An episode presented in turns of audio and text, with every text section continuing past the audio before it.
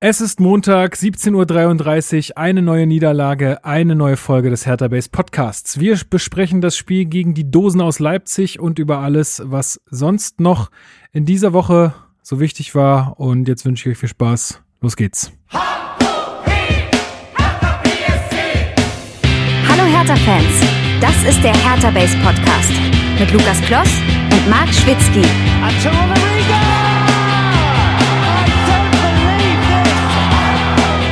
Das habe ich noch nie gesehen. Herzlich willkommen zum Hertha Base Podcast. Heute mal ohne Einspieler, arbeitstechnisch äh, und zeittechnisch begründet. Aber umso schneller kann ich meinen Lieblings-Bundesliga-Experten Marc Schwitzky begrüßen. Hallo. Hast du so viele, ja? Oder so wenige? Ich nehme es jetzt einfach mal als Kompliment. Äh, grüß dich, hi. Na, also von den ganzen Leuten, die da so in der Sendung bist, bist du mir, bist du mir der Liebste. Das kann ich ganz offen oh. so sagen. Ja, ähm, und wir haben heute wieder unseren ähm, Psychologen im Hertha Base Team zu Gast. Niklas, auch dich grüße ich. Hallo, die Notwendigkeit ist immer da. Absolut. Absolut. Nach Niederlagen. In dieser Saison ist diese Notwendigkeit immer da. Anderthalb Stunden auf die Couch jetzt hier, ey. So ist es. Ähm, ja, ey, Marc, erzähl doch mal ein bisschen, wie, wie war Bundesliga so für dich?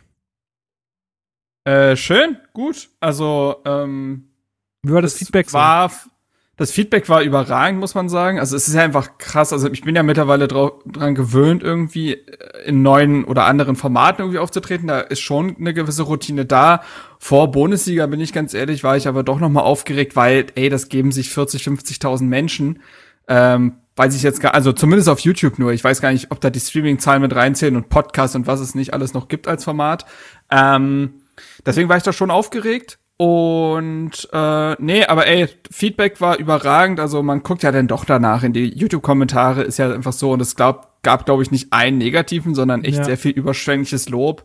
Ähm, da, die Gesprächsatmosphäre war auch super angenehm. Also es war auch total leicht, irgendwie da reinzukommen für mich. Ich fand es auch angenehm, dass das anderthalb Stunden ging, dass man halt auch äh, ja, das war dadurch recht kompakt und man musste sich auch ein bisschen kürzer halten, aber deshalb war es auch so, dass die Vorbereitung nicht so krass ausfiel wie jetzt beispielsweise für einen Rasenfunk, der ja dann drei, vier ja. Stunden geht teilweise. Ähm, das heißt, es war auch ganz angenehm, mal so über Spiele zu reden.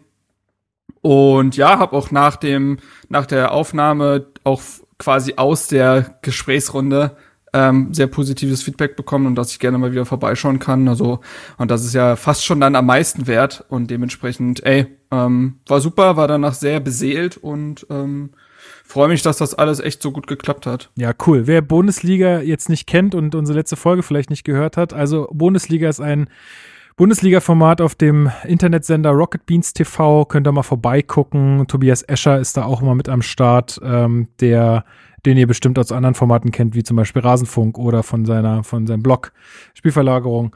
Ähm, genau, Niklas, hast du es dir auch angesehen?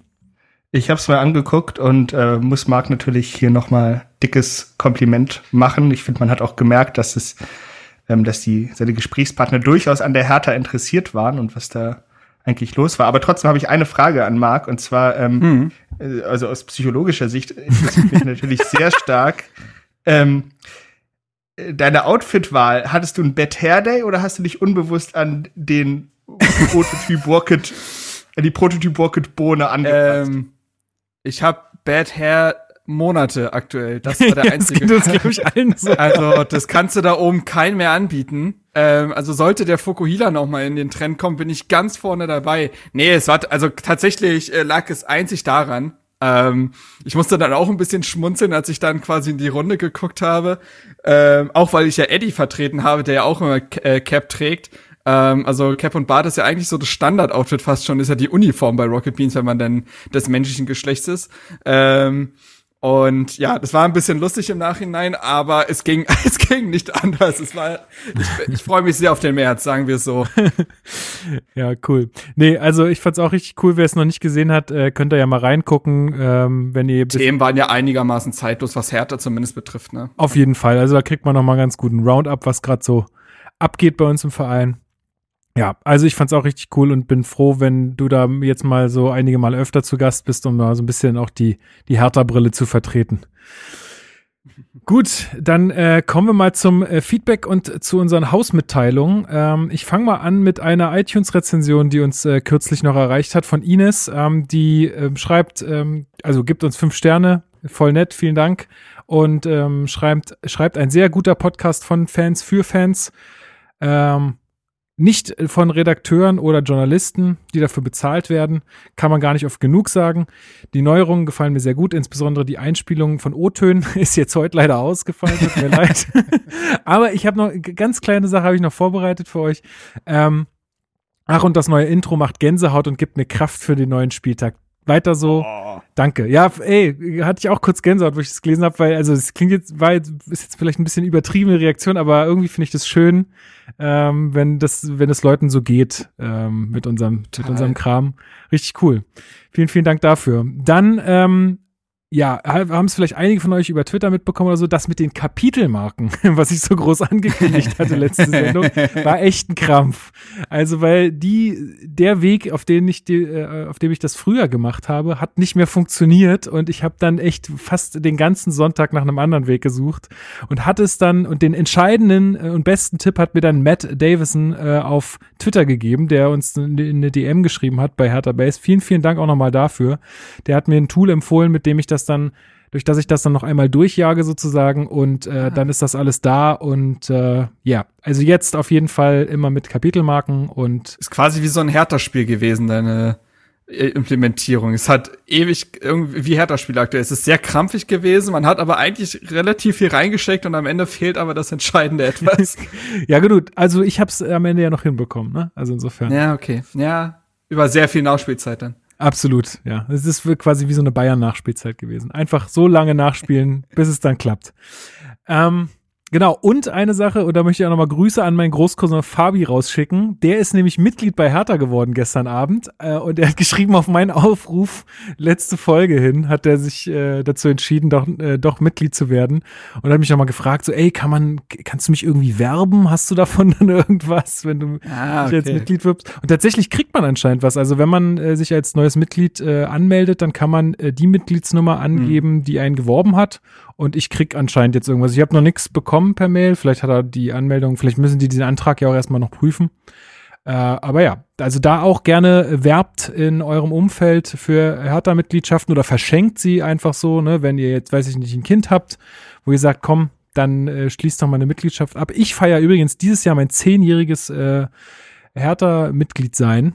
Boah, ich muss mal nachgucken, ich bin echt auch schon sehr, sehr lange dabei. Ich, das aber, ist für zehn ähm, Jahre jetzt noch nicht so lange, aber zehn also ich Jahre bin ist ein Jubiläum auf jeden Fall. Ja, ich bin tatsächlich auf jeden Fall länger. Ich bin, glaube ich, also als ich noch, als da vorne bei meinem Alter noch eine, das war einstellig, glaube ich, als ich eingetreten bin. Mhm. Ich weiß gar nicht, muss ich mal nachgucken. Aber äh, der Kilian, der quasi schon Freund des Hauses, für den, für dessen Podcast Steven ja hier öfter schon Werbung gemacht hat, ähm, der wird jetzt, obwohl eigentlich Gladbach-Anhänger hatte jetzt, glaube ich, auch auf Twitter geschrieben, dass er Hertha-Mitglied wird in den nächsten Wochen. Also so. ähm, da, da die Hertha-Base-Offensive hat da noch mal den einen oder anderen geholt. Genau. Ähm. Also Leute, äh, sieben Euro im Monat, ihr unterstützt damit, also das Geld fließt hauptsächlich in die Jugendarbeit bei Hertha BSC. Äh, das, da geht's noch nicht mal darum, dem, den Profis irgendwie das Geld in den Rachen zu werfen, sondern. Wenn ihr für den nächsten Luca Netz verantwortlich sein wollt, dann. Genau, also das, äh, ihr tretet ja sozusagen in den Verein Hertha BSC ein, nicht in die ausgegliederte Profiabteilung, äh, die natürlich auch irgendwie dazugehört, aber äh, ja, hatte ich ja schon alles letzte Mal gesagt, ähm, kommt dazu, äh, seid bei der Mitgliederversammlung dabei, das war äh, auch sehr schön in der Ostkurve, äh, selbst zu Pandemiezeiten, glaube ich, vertretbar gewesen, die Veranstaltung da, zumindest zu dieser Zeit. Und ja, ihr könnt das Präsidium mitwählen und könnt halt einfach mitbestimmen, was in diesem pa Verein passiert. Und ähm, das ist auf jeden Fall viel wert, glaube ich. Gut. Jungs, ich habe noch eine Frage. Ja. Ähm, hab, wie habt ihr eigentlich das äh, Jubiläum jetzt am Sonntag gefeiert? Äh, du meinst diese 100-Ecken-Geschichte? Nee. Ja. Doch. ich dachte, ich, ich behalte dich länger auf dem Holzweg, aber naja. nee, äh, ja, weiß ich nicht. Niklas, hast du es gefeiert? Was war's? Ich hab's nicht mitbekommen. Waren es 100 Ecken ohne Tor, oder? Genau. 100 Ecken ja, ohne nein. Torerfolg. Erstmal den, den, äh, was ist eine teure Champagnermarke? Ich habe keine Ahnung, ich trinke sowas nicht. Ja, na, komm, da, also bei dem Triumph, da reicht auch der 1,99 Fusel von Lidl. So, das ist, hat auch hat die, gleiche Qualität, hat die gleiche Qualität wie die, die äh, Plattenhartecken. Tetrapack Sekt. Kannst du dich direkt, weißt du, machst einmal und hast dich direkt ins Ausgeschossen. Plattenhartecke, so. Ja. Naja, gut, also aber bevor wir jetzt hier zur, zur Spielanalyse kommen, äh, fangen wir erstmal damit an.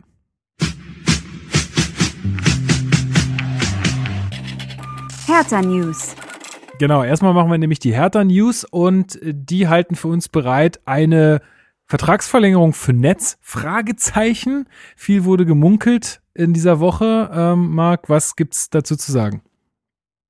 Es gibt auf jeden Fall noch nicht dazu zu sagen, dass es offiziell wäre oder die Tinte trocken oder ähnliches. Aber man befindet sich laut Anne Friedrich, das hat er jetzt schon mehrfach betont, ich glaube auch noch mal vor dem Leipzig-Spiel, ähm, dass man sich in sehr, sehr guten Gesprächen befände. Und äh, das klingt sehr danach, dadurch, dass er das auch immer wieder beteuert, äh, klingt sehr danach, dass man da bald was verkünden kann. Es ist ja wohl nicht so, das hatten wir, darüber hatten wir, glaube ich, auch schon gesprochen, es war, wurde ja befürchtet, dass der Vertrag von Luca Netz am Saisonende auslaufen würde. Das äh, hatte ja, glaube ich, eine Kickermeldung wiederum, aber schon widerlegt vor ein paar Wochen. Ähm, und dass der Vertrag tatsächlich bis 2023 laufen würde, man jetzt also gar nicht unbedingt die Angst haben müsste, dass er einfach am Saisonende ablösefrei geht. Aber es geht natürlich darum, dass er einen deutlich besseren Vertrag bekommt, der dann eventuell auch bis 2025 laufen soll, um ihn quasi längerfristig zu halten und seinen letzten Leistungen und seiner Etablierung im Profikader auch finanziell gerecht zu werden. Und das scheint auf einem guten Weg zu sein. Ja, das ist, äh, das ist doch schön. Ich glaube, so, so Leute wie Janni Regese und so, die hatten sich äh, sowas nämlich auch früher gewünscht, ne? Also, die, bei Janni Regese, glaube ich, war es damals auch so, dass er ja Bundesligaspiele hatte und die er auch gar nicht so schlecht bestritten hat und dann anscheinend äh, auf Preetz auch zugegangen ist und gesagt hat, hier, ich hätte jetzt auch gerne dann so viel dafür, wie ich dann auch, also dass das hier irgendwie sich, äh, sich ausgleicht, äh, dass ich Bundesliga spiele und mein Gehalt, ähm, was ja dann Preetz in dem Stadium noch nicht, äh, noch nicht machen wollte, woraufhin Janire Gesel dann gegangen ist, was ja dann anscheinend auch nicht so schlecht war, äh, wenn man sich seine äh, Leistungen danach dann noch anguckt.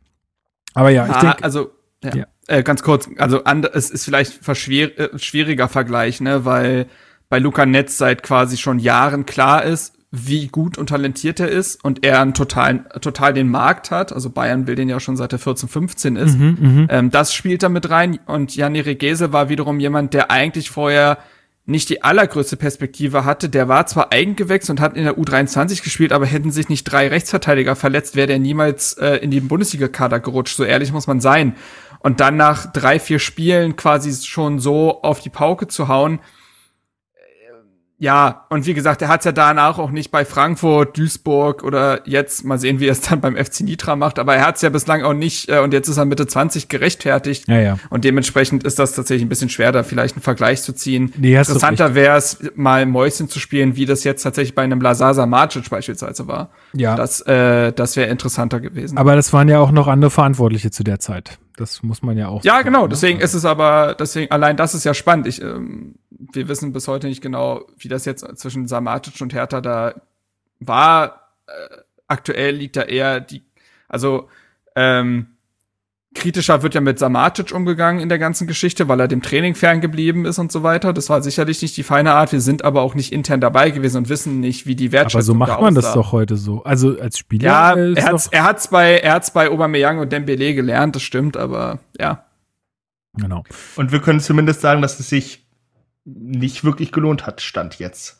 Stand also, jetzt nicht. Luca Netz hat mehr Einsatzzeiten als Amatic. Ich würde einfach mich mal aus dem Fenster lehnen und sagen, dass er bei Hertha wesentlich mehr Einsatzzeiten bekommen hat, hätte, als er jetzt bei Leipzig bekommen hat. Vermutlich also, auch, ja. Training hin oder her, wenn er sagt, ich habe so viel im Training gelernt, ja, komm.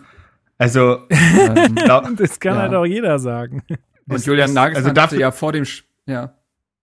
Also dafür ist Training da, so und ich glaube, wenn du, du lernst halt am meisten in diesen jungen Jahren, wenn du wirklich, ähm, wenn du einfach spielst, so, ja, ins kalte Wasser geworfen werden. Auf jeden und Fall. Und Julian Nagelsmann hatte, wurde vor dem Spiel auf Samatisch angesprochen, hat sich halt wegen Härte angeboten und hatte ihn da auch nochmal öffentlich äh, in die Kritik genommen. Und ich glaube, wir wissen bei Hertha, wir haben es an Kunjan Dukebakio gesehen, sowas passiert meistens erst, wenn sehr viele interne Gespräche zu nichts geführt haben. Und da wurde, hat Nagelsmann ja gesagt, dass äh, ihm Samacic die, der letzte Punch fehlen würde. Auch das Wort Männlichkeit ist gefallen, das kommentieren wir jetzt mal nicht weiter, aber der letzte Punch würde ihm fehlen. Ähm, und ich denke, das hängt auch einfach damit zusammen, dass Samacic bei einem Verein ist, der Zweiter werden will, der auf den ersten Platz schielt und Champions League spielt. Und für diese Erwartung hat er sehr wahrscheinlich den letzten Punch noch nicht und kann sich dann gegen Danny Olmo und Co. nicht durchsetzen. Und deswegen würde ich auch die These vertreten, dass er bei Hertha äh, da deutlich bessere Aus also Aussichten gehabt hätte bei gleich voranschreitender Entwicklung. Ja, da stecken wir halt zu wenig drin, wie er beraten wird, was dann da von Hertha Seite aus, wie ihm das verkauft wurde vielleicht auch, ne? Also ähm, ja, ist äh, aber gut, es gibt ja es gibt ja mit Netz äh, eine erfolgreiche Geschichte und mit einem anderen Eigengewächs äh, zu einem anderen Eigengewächs kommen wir ja heute auch noch was äh, positive Schlagzeilen geschrieben hat. Mohamed Kiprit, ja, bei dem läuft bei Irding bestimmt auch super. Genau. Ähm, dann machen wir weiter mit einem Interview, was Carsten Schmidt unter der Woche gegeben hat. Ähm, ich glaube, war das der DPA oder so? Ich glaube, verschiedene oder Bild am Sonntag war, glaube ich, da wurde das Interview geführt und dann haben sehr viele Medien quasi darüber berichtet. Genau. Ähm, Niklas, hast du, äh, hast du das verfolgt? Hast du das gelesen? Ich habe nur die Zusammenfassung gelesen. Also es ging ja im, um Projekt Goldelse ähm, und auch darum, eine Spielphilosophie etablieren zu wollen, was ich tatsächlich sehr spannend fand, weil es ja nicht so viele Vereine gibt, die wirklich eine Spielphilosophie in den Verein implementiert haben. So, es gibt natürlich Trainer, die halt eine Spielphilosophie mitbringen, aber jetzt wirklich, dass du sagst, okay, wir wollen diese Art von Fußball spielen und danach suchen wir auch unsere Trainer und unsere Spieler aus, gibt's nicht so häufig, ist aber, denke ich, eigentlich auch ein sinnvoller Marketing-Schritt.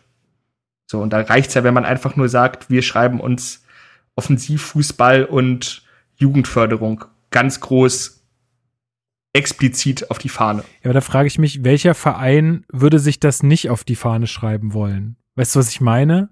Also, kein Verein würde sagen, unser Spielstil ist hinten gut stehen, vorne hilft der liebe Gott. Also so. Äh, nee, aber wenn du also, zum Beispiel nee. sowas wie, gut, es ist jetzt, Marc kann mich da sicherlich berichtigen, weil er mehr Ahnung vom internationalen Fußball hat, aber wenn du jetzt zum Beispiel Atletico Madrid anguckst, ein anderer Big City Club, viermal Augenzwinkern, die ähm, haben ja auch, die sagen halt auch schon, okay, gut, wir spielen halt einen sehr ja, defensiv ausgerichteten Fußball. Hängt natürlich auch mit dem Trainer zusammen. Ähm, aber klar, natürlich ist dann die Frage, inwieweit es jetzt sich von diesen Floskeln unterscheidet, die man halt allerhand hört.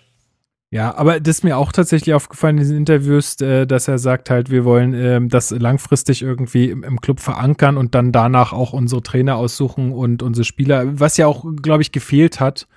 Äh, dann ist, also meine, meine Bedenken sind nur, kriegst du halt dann in den be bestimmten Situationen dann die Trainer, ähm, die du dann brauchst und limitierst du dich da nicht zu sehr und musst dann irgendwie wieder alles umwerfen nach einer gewissen Zeit. Also ich weiß nicht, wie du das siehst, Marc, aber das sehe ich so ein bisschen kritisch. Ich glaube, also ich glaube, er sprach auch erstmal zuallererst von einer Grundphilosophie. Mhm zu der auch Spielphilosophie gehört, aber eine gewisse Grundphilosophie. Wie denken wir Fußball? Ähm, und das passiert ja auf und neben dem Platz. Und ich glaube, das ist vollkommen richtig. Zu wissen, wofür soll Hertha BSC überhaupt stehen. Und da, das hatte ich ja auch schon gesagt, wenn das Meeting quasi nicht stattgefunden hat vorher unter Michael Preetz, dann ist das ein weiter Grund, weiterer Grund dafür, weshalb es vielleicht auch mit ihm enden musste, weil das muss ein Verein für sich herausfinden und für sich verinnerlichen. Mach mal ein Beispiel. Also, Mach doch mal ein Beispiel in einem anderen Verein, wo ja. du das siehst, so sehr plakativ. Also mir fällt ähm, tatsächlich gerade was. Äh, ja. Sorry. Willst du? Ähm, oder? In der ersten Liga fällt mir SC Freiburg ein. Ähm, das, äh, das Ding ist, das hängt ja auch immer, du kannst jetzt nicht sagen, das, was SC Freiburg macht, macht dann auch Hertha BSC, weil es ja auch immer eine Frage von den Möglichkeiten her ist. Aber der SC Freiburg weiß für sich, ey, wir werden nie die Nummer eins quasi sein in Deutschland oder auch nur die Nummer fünf. Wir müssen Spieler holen, die zum einen eine gewisse Spielintelligenz mitbringen, die auf diesem Bundesliga-Niveau mithalten können, aber auf der, anderen, auf der anderen Seite brauchen wir Spieler, die ähm, sich überhaupt nicht zu schade sind, um zu ackern und sich in ein Spielsystem 100% einzugliedern und Teil eines Gesamten zu werden und nicht auf Teufel komm raus herausstechen zu wollen. Und auf der anderen Seite brauchen wir auch Spieler, die menschlich zu uns passen. Das heißt, äh, die vielleicht nicht den größten Star-Flair aller Zeiten versprühen, aber quasi bodenständig sind, die bescheiden sind, die arbeitsam sind und die diesen Weg, den der SC Freiburg trägt, nämlich das mit den leisen Tönen quasi voranzuschreiten, die das mittragen. Ich finde, das passt sehr gut. In der zweiten Liga hast du ein Beispiel mit Holstein Kiel, die für sich auf die Fahne geschrieben haben, ey, wir haben auch nicht die größten Mittel, aber wir wollen eigentlich immer proaktiven Fußball spielen dass der eine das eher mit Umschaltspielen macht, der andere eher mit Ballbesitzspiel. Da gab es ja Unterschiede zwischen Anfang und äh, also Markus Anfang und Tim Walter und so weiter in den Trainern. Aber auch da hast du suchst du da nach Spieler aus und da nach Trainer ähm, dass sich das mit jeder Person verändern wird und mit jeder äh, tabellarischen und sportlichen Situation ist ja klar, aber eine Grundphilosophie brauchst du schon und ich glaube, das sind zwei Beispiele, wo das funktioniert. Natürlich muss Hertha für sich und seine Ambitionen und die Rolle als Hauptstadtverein und so weiter dann andere definieren, aber eine Grundphilosophie halte ich für richtig. Mhm. Niklas, du hattest auch noch ein Beispiel. Ja, das ist jetzt wahrscheinlich nicht das allerbeste Beispiel, aber wenn man sich zum Beispiel anguckt, was Hoffenheim macht. So, ich will jetzt äh, gar nicht das Fass auf, aufmachen. Ähm, aber die haben ja zum Beispiel, gut, da weiß man natürlich jetzt auch nicht, wie es in den anderen Bundesliga-Vereinen ist, aber eine ganz, ganz starke Bindung an SAP, überraschenderweise. Ähm, und richten halt ihr Training sehr technologiebasiert aus. So, und das ist ja auch eine Form der Spielphilosophie, beziehungsweise der, der Grundphilosophie. Also das geht ja weiter als, wie wollen wir Fußball spielen, sondern auch, okay, wie wollen wir trainieren, ähm, wie, wie gehen wir organisiert die ganze man, Sache Bundesliga ja, wie, ran? So. Ja, wie Marc gesagt hat, wie denkt man Fußball tatsächlich mhm. einfach? Ist es jetzt wirklich nur ein Spiel oder ist es, oder sagst du, okay, nee, wir haben hier wirklich einfach fast schon eine Art chirurgischen Eingriff, den wir durch die beste Teamleistung in allen Bereichen gut zu Ende bringen wollen. Ja. Ja, und da bin ich auch echt gespannt, was dann dabei irgendwie rauskommen wird. Also da bin ich wirklich einfach, also irgendwann wird das ja mal kommuniziert wahrscheinlich oder zumindest wird man das dann äh, sehen, weil ja, dieser, dieser, dieser Cleansmannsche Weg, dieses, dieses Schillernde, glaube ich, einfach auch nicht zu Berlin passt. Also klar will man irgendwie so ein, so ein Gendusi, der, der, der erregt irgendwie Aufmerksamkeit und so ein Kunja, das ist irgendwie, die sind irgendwie so sexy, ja, für, für so einen Club, aber irgendwie ist Berlin ja arm, aber trotzdem sexy so. Und ich glaube, so ein bisschen, die, die, dieser Verein muss auch, trotz dessen er so hohe Ambitionen hat, muss er aus meiner Sicht, gerade auch so wie die Fans oder wie die, wie die, ja, wie die Leute so in der Stadt sind, muss er halt, glaube ich, auch so ein bisschen gucken, ja, wie man sich da ausrichtet. So ein bisschen, was du jetzt gesagt hast zu Freiburg, wir werden halt ein Erster sein, wir brauchen die und die Spielertypen und so. Ich meine, Union, die haben jetzt auch keine schillernden Persönlichkeiten, außer Loris Karius vielleicht noch im, im Team. Max Kruse. Ja, äh, aber den würde ich auch nicht als schillernde Persönlichkeit bezeichnen. Der ist eher so ein Chaot, ich weiß nicht. aber ja, aber ich glaube, Hertha hat dann immer gut funktioniert, wenn man eigentlich eine arbeitssame Truppe hatte mit ein, zwei Spielern, die genau spielerisch herausstechen. Das ist diese ganze Marcelinho-Ära gewesen, mhm. wo ja dann aber auch ein Simonic und ein Dada ihm den Rücken freigehalten haben. Das ist äh, gewesen unter Dada als äh, als Mitchell Weiser, André Duda und Valentino Lazaro die besten Fußballer waren. Vielleicht auf ungewöhnlichen Positionen, aber wir wissen ja noch, wie Weiser und Lazaro verkappte Spielmacher waren und die für einen gewissen Glanz gesorgt haben. Kalu, ähm, mhm. für mich auch eigentlich so ein Spieler, ähm, ich finde, dann war Hertha immer am stärksten, wenn du quasi schon eine Truppe hast, die, die ackert, aber die dann doch hauptstadttypisch vielleicht für ein, zwei äh, eher doch schillerndere Persönlichkeiten steht und so ähnlich wäre es ja dann auch, wenn du solch eine Truppe hast, aber dann steht da halt noch ein Kunja. So. Genau. Ähm, ja, also das. Äh, und ja. ähm, was was er was Carsten Schmidt ja auch gesagt hat und da haben wir auch schon mal einen äh, Hertha-Base-Artikel drüber veröffentlicht. Dieser Wert des Standorts Berlin, den man einfach wirklich nicht vergessen darf. So, weil Berlin ist einfach, sorry für alle, die äh, nicht aus Berlin kommen und zuhören, es, es ist die attraktivste Stadt in Deutschland, vielleicht mit Hamburg und München zusammen. Gut, was in München abgeht, ist klar. Hamburg ist jetzt zweite Liga, Hertha noch nicht, hoffentlich auch nie wieder.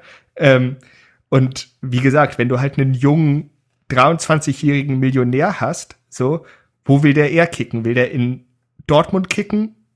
Nur vom städtischen her oder will der in Berlin kicken? So.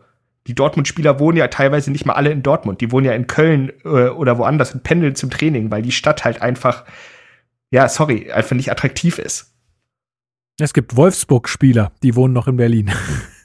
Ja, aber es ist ja so, ja. Ne? Also Winters hat sich nicht ohne Grund Härte ausgesucht, ähm, PSG hat nicht ohne Grund den äh, Investor bekommen. Man mag von den Investoren halten, was man will, aber die suchen sich ja diese Standorte nicht ohne Grund aus. Ja, das ist schon richtig. Ähm, ja, also da, äh, das fand ich auch nochmal ein gutes Argument, auch weil ähm, da ging es dann auch die, um die ganze Personalie ähm, Sportmanager, äh, beziehungsweise Freddy Bobic, auf Freddy Bobic wurde angesprochen, nochmal auf diese Szene, wo er da zusammen mit ihm auf der Tribüne steht und quatscht als es gegen äh, Frankfurt ging, da meinte er, da ging es nur ums Spiel und um nichts anderes und die kennen sich halt aus ihrer, aus seiner Zeit von Sky und so weiter. Wissen wir jetzt auch nicht, was da besprochen wurde, keine Ahnung. Und vielleicht wird es da Gespräche geben, vielleicht nicht, wollen wir jetzt nicht weiter rumspekulieren. Äh, aber er in dem Zuge sagt er auch nochmal, also es, wir, wir dürfen unsere, unsere Chancen da auf dem Markt auch nicht verkennen, selbst wenn man härter ist und wir das sportlich, sportlich jetzt gerade nicht gut läuft. Wir sind eine attraktive Stadt, hier lohnt sich zu leben. Wir haben jetzt auch ein bisschen Geld in der Tasche äh, sind nicht äh, arm wie eine Kirchenmaus. Also wir müssten uns da auch nicht unter Wert verkaufen. So, äh, und hier kann man halt was aufbauen und das sehe ich schon auch so. Also wenn man was aufbauen kann, irgendwo dann bei uns. Gerade jetzt, glaube ich, weil das ist eine, jetzt beginnt, glaube ich, eine völlig neue Zeitrechnung so nach Prez. Das ähm, wird spannend. Äh, auch noch eine Aussage, die er getroffen hat, fand ich ganz äh, spannend, jetzt auch mal, äh, wenn man den Vergleich zum FC Bayern und den Verantwortlichen zieht. Da ging es um Corona, Mark. Was äh, hast du da auf dem Schirm, was er da nochmal ganz genau gesagt hat? Ich glaube, du hast es irgendwann getwittert. Ja, ähm, ich finde, dass er da posi also positive Worte äh, in, den Wort in den Mund genommen hat, wenn man sich darauf bezieht, wie sich der Fußball zuletzt präsentiert hat. Nämlich nicht unbedingt bodenständig und mitten in der Gesellschaft behaftet. Er sagte, äh, also Zitat, das Thema, ob Geimpfte früher ins Stadion dürfen, äh, da noch ein Einschub von mir, es wird ja aktuell immer wieder in der Politik diskutiert, dürfen dann geimpfte Personen, kriegen die quasi Privilegien oder nicht. Ähm, sollten wir hinten anstellen. Ich finde es komplett falsch, einen Sonderweg für den Fußball zu fordern.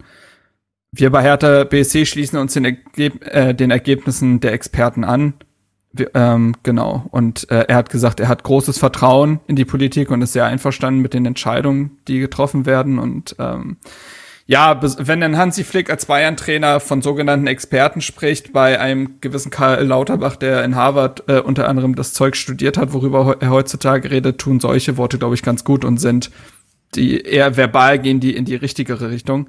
Ähm, außerdem hat er verkündet, dass wenn denn Fans irgendwann wieder ins Olympiastadion dürfen, man 5000 Freikarten an Corona-HelferInnen vergeben wird, ähm, wann auch immer das sein wird.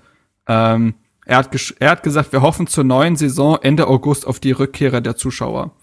Aber wie gesagt, ich glaube auch, er, da wird sich Hertha dann wieder anpassen, wenn das nicht möglich sein sollte. Ja, ich glaube auch. Also das finde ich auch cool, dass wir da jemanden, also der aus meiner Sicht da sehr vernünftige Dinge sagt, dass wir da jemanden an der Spitze haben unseres Vereins, äh, der über diese Sachen aus meiner Sicht dann doch richtig äh, nachdenkt.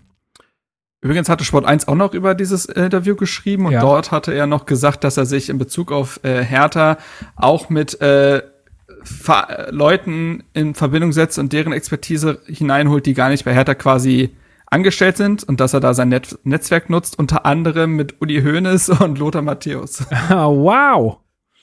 Also ganz, also äh, Lothar Matthäus weiß ich jetzt nicht, wie viel er dazu beitragen kann und äh, naja, von Uli Hoeneß kann man halten, was Fall was ja. Also der Rasen ja. im Olympiastadion braucht auf jeden Fall einen neuen Greenkeeper. Das ist so. ähm, und man kann ja von Uli Hoeneß halten, was man will, aber der bringt ja auf jeden Fall Expertise mit, wie man einen Verein aufbaut. Ähm, aber ja, das fand ich zumindest noch ganz interessant. Aber sonst, glaube ich, haben wir alles besprochen. Ja. Also für mich bleibt das weiterhin ein, äh, eine gute Personalie, dieser Carsten Schmidt. Ähm, dann möchte ich gerne noch ein kurzes Update äh, zu, zu diesen, äh, zu der ähm, Sache mit den Mitgliederzahlen, die wir letztes, äh, letzte Folge diskutiert hatten, geben. Und zwar hat uns da der User Blaues Gehirn auf Twitter auch nochmal äh, eine persönliche Nachricht geschrieben und zwar hat er nochmal einen ganz wichtigen Hinweis gegeben aus meiner Sicht. Und zwar ist es wohl so, dass Hoeneß damals äh, veranlasst hat, dass alle offiziellen Fanclubs die gleichen Vergünstigungen erhalten wie Mitglieder. Also jetzt nicht nur jeder wird irgendwie Mitglied wegen Vergünstigungen, aber das kann halt ein zusätzlicher Anreiz sein in irgendeiner Form. Äh, und alle, alle offiziellen Fanclubs, und da musst du ja nicht unbedingt Mitglied sein, um in einem offiziellen Fanclub zu sein, manche, ich weiß gar nicht, ich, ich bin jetzt in keinem Fanclub, ich weiß nicht, ob manche das voraussetzen, könnte ich mir auch vorstellen. Kann vielleicht auch uns jemand nochmal schreiben, wenn er das genau weiß. Aber ähm, du kriegst, wie gesagt, wenn du in so einem offiziellen Fanclub bist, dieselben Vergünstigungen. Und das wird natürlich dann auch noch mal ein paar Leute davon abhalten, jetzt Mitglied zu werden, weil sie sagen, na ja, äh, brauche ich ja nicht. Ich krieg ja die Auswärtskarten und ich krieg ja irgendwie äh, meine 10% im, auf die Fanartikel, ist mir jetzt egal eigentlich. Und das Problem ist jetzt halt, da kommst du jetzt halt so leicht nicht raus. Ne? Du kannst ja jetzt nicht sagen, naja, um die Mitgliederzahlen zu stärken, nehmen wir diese Privilegien den OFCs jetzt weg. Das ist halt immer eine, eine ja, etwas schwierigere Nummer. Ähm, und deswegen, ja, aber das fand ich nochmal ganz gut zur Einordnung. Und äh, ich möchte gerne, das hat jetzt äh, nicht wirklich was mit Hertha zu tun, sondern betrifft so ein bisschen äh, die insgesamte Fußballwelt, nochmal äh, auf, ähm, ihr könnt auf uns zählen, die Aktion der elf Freunde hinweisen. Ich habe mich jetzt ehrlich gesagt nicht äh, vor die Kamera gestellt und auch noch ein Bild gemacht. Ich finde das gut von jedem, der es getan hat. Äh, fand ich cool, habe das alles auch verfolgt. Ähm, und fand da die ähm, ja den Support von vielen von euch echt richtig richtig cool. Äh, ich habe mir gedacht, ich spreche es hier auf jeden Fall nochmal an. Also äh, es geht dabei um Homo Homosexualität im äh, Profifußball, ähm, vor allem äh, halt jetzt äh, auf die Bundesliga gemünzt. Ähm, die Freunde hatte da so eine Aktion, wo Spieler und ich glaube auch Trainer waren auch dabei oder andere Verantwortliche oder waren es nur Spieler? SpielerInnen und Verantwortliche, ja. Über, also mehr als 800 insgesamt. Ja, die quasi, ähm, ja, dieses, äh, dieses Schild mit, ihr könnt auf 10 hochgehalten haben und äh, da zu, naja, aufrufen, äh, jetzt nicht unbedingt, aber halt sagen, hey, passt auf, äh, für uns ist das kein Thema, ihr braucht keine Angst haben, ähm, eure Sexualität einfach auszuleben, denn das sollte einfach kein Thema sein. Und ähm, ja, da sind dann auch viele von euch in den sozialen Netzwerken aufgesprungen und das äh, fand ich cool und äh, finde das, finde die ganze Aktion super gut und ähm, ja, äh, hoffe auch, dass das in, pff, ja, ich weiß nicht, wie lange es noch dauern wird, aber hoffe, dass es so schnell wie möglich dazu kommt, dass äh, die sexuelle ähm, ja, dass das ja Orientierung keine keine Rolle mehr spielt. Ähm, auch im Total. Ich finde es halt eben gut, dass die elf Freunde da eigentlich ja den Weg mal andersrum gegangen ist. Weil seit Jahren eigentlich die Debatte daraus besteht, ja, traut euch doch, traut euch doch so ungefähr. Es muss ja jemand mal vorangehen. Und hier hat man eher das Feld bestellt, von wegen, das Umfeld zeigt erstmal, dass sie, dass sie etwaige FußballerInnen dabei unterstützen würden bei dem Weg. Also, ich finde das sehr schön, dass der Weg, dass das eigentlich mal andersrum gedacht wurde und ähm, ich finde die Aktion sehr gut, sehr unterstützenswert. Ich finde, dass sie auch die berechtigte Aufmerksamkeit bekommen hat. Das ist ja wirklich rumgegangen und das hat mich auch sehr gefreut. Und äh, jetzt muss man ein bisschen hoffen, dass das kein Sturm im Wasserglas war, sondern auch wirklich nachhaltig was etwas ändert. Ähm, weil bis auf Thomas Hitzelsberger, der bleibt ja irgendwie doch ein Stück weit so ein einsamer Vorreiter, ne? Äh, muss man schon so sagen. Und ähm, wenn sich dann aber ein Max Kruse da hinstellt und sagt, wenn sich einer meiner Kollegen outen würde, würde ich ihn vor den Idioten draußen schützen, das, ich finde, das sind, sind wichtige Worte. Ähm, es gab ja auch ein Cover, es gab ja verschiedene Cover quasi äh, für die Elf-Freunde-Ausgabe und eins auch mit Dedrick Boyata und Niklas Stark, mhm. ähm, die da quasi stellvertretend für Hertha waren und äh, ja. Ja, also fand ich, äh, wie gesagt, gut und ich, ich glaube halt auch, dass wenn, wenn das halt in so einem in so einem Bereich ähm, der Gesellschaft, der viel Aufmerksamkeit erhält, äh, irgendwie Normalität wird oder halt äh, irgendwie gezeigt wird, dass das, ähm, dass das keine Rolle spielt, dann würde das halt auch in unserer übrigen Gesellschaft, wo das ja immer noch ähm, schwierig ist, das Thema, ähm, würde das halt wahrscheinlich auch mehr Akzeptanz erfahren und deswegen würde ich das sehr begrüßen. Es gab aber, äh, Philipp Lahm hat sich dazu auch noch geäußert, Niklas äh, unter da, also in, im gleichen Zuge und alle haben so gesagt, naja, guck mal hier, die elf Freunde macht das und Philipp Lahm sagt das. Äh, kannst du das für uns nochmal ein bisschen einordnen? Ja, das war mal wieder das Beispiel für die Twitter-Sau, äh, die durchs Dorf getrieben wird. Mhm. Ähm, Philipp Lahm hat ein Interview, über sein neues Buch gegeben. Und ich habe das auch gar nicht so tief verfolgt, weil es mich schon wieder total abgefuckt hat, ähm, wie mit damit umgegangen wird. Und er hat äh, gesagt, dass er es niemandem raten würde, sich zu outen. Und jetzt äh, nicht, weil er sagt, dass das total widerlich wäre oder dass es schrecklich wäre, sondern weil er halt sagt, naja, ähm, das Umfeld ist halt immer noch so, dass es nicht besonders unterstützend ist. So, ich denke, er hat diese Aussage auch unabhängig von der Freunde-Aktion getroffen. Also ich weiß nicht, was davor war, was danach war. Ähm, also er hatte überhaupt keine Kenntnis davon. Und wie halt gesagt wird, ne, seit Jahren wird davon gesprochen, dass jetzt muss es mal jemanden geben, der sich, der mal voranschreitet. Klar, aber wir können uns sicherlich vorstellen, dass jetzt Elf Freunde Aktion hin oder her, dass das ähm, sehr, sehr unschöne Konsequenzen haben kann und auch sicherlich wird, weil Fußballfans aus der Kurve jetzt nicht unbedingt dafür bekannt sind, äh, die politisch korrektesten Menschen zu sein. So, und sei es nicht in Deutschland, dann vielleicht bei irgendwelchen Auswärtsspielen. So, ähm, wenn man die Karte ziehen, ziehen will. Und vor dem Hintergrund versteht man diesen Rat einfach, ja, muss man ihn einfach anders verstehen. Weil Philipp Lahm eben nicht sagt, von wegen, jetzt outet euch auch mal, jetzt Augen zu und durch, sondern sagt halt, nee, das ist halt eine sehr, sehr persönliche Entscheidung, die ja auch unabhängig vom Profisport ähm, emotional sehr stressig sein kann. Und das dann auch auf so einer großen Bühne zu machen, ähm, ohne die Unterstützung im Umfeld rät er halt niemanden. Und ganz ehrlich, ich kann so einen Ratschlag verstehen, auch wenn es natürlich wünschenswert wäre, dass das Umfeld so ist, dass das überhaupt kein Ding wäre. Ja, also was ich ein bisschen schwierig finde an seiner Aussage ist halt, dass das so ein bisschen, ja, das ist halt sehr schnell falsch, also falsch oder anders verstanden werden kann. Also ich hätte vielleicht gar nicht so geantwortet, ähm, in, wenn ich in seiner Position jetzt gewesen wäre. Ich hätte, wäre das, wäre dem vielleicht so ein bisschen aus dem Weg gegangen und hätte halt vielleicht eher auf die, also er, du hast es jetzt richtig gesagt, ne? Er sagt das ja, weil das Umfeld halt noch nicht bereit dafür ist oder nicht bereit sein will dafür.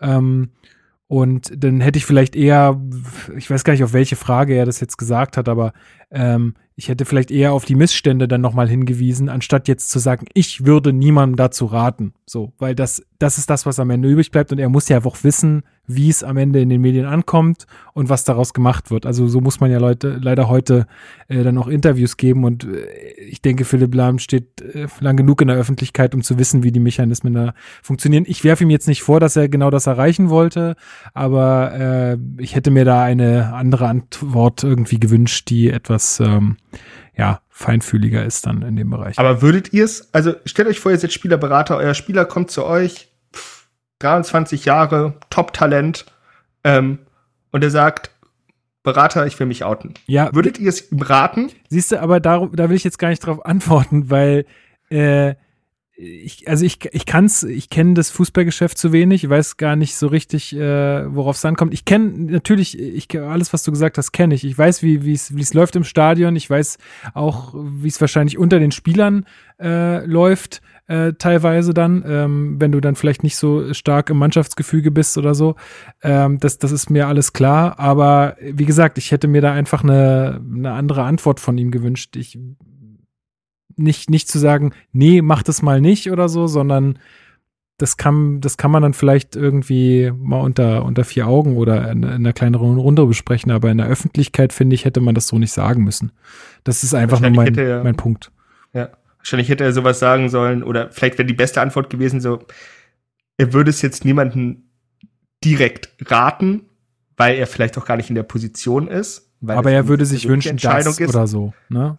Aber wenn es jemand machen würde, würde er ihn in jedem in jeder Hinsicht unterstützen. Zum Beispiel, sowas in der Richtung, ne? Also, das war nun mal noch mein, mein Punkt dazu. Müssen wir uns jetzt auch gar nicht drauf einschießen, aber ähm, ich denke, ich spreche dafür ganz härter Base auch, wenn, wenn wir sagen, wir, auf uns kann man auch zählen in der Sache. Also, da gibt es, glaube ich, kein Vertun. Gut, ähm, hat noch jemand von euch äh, irgendwas zu unserem Newsblog oder können wir weitermachen? Können weitermachen, glaube ich. Na dann los.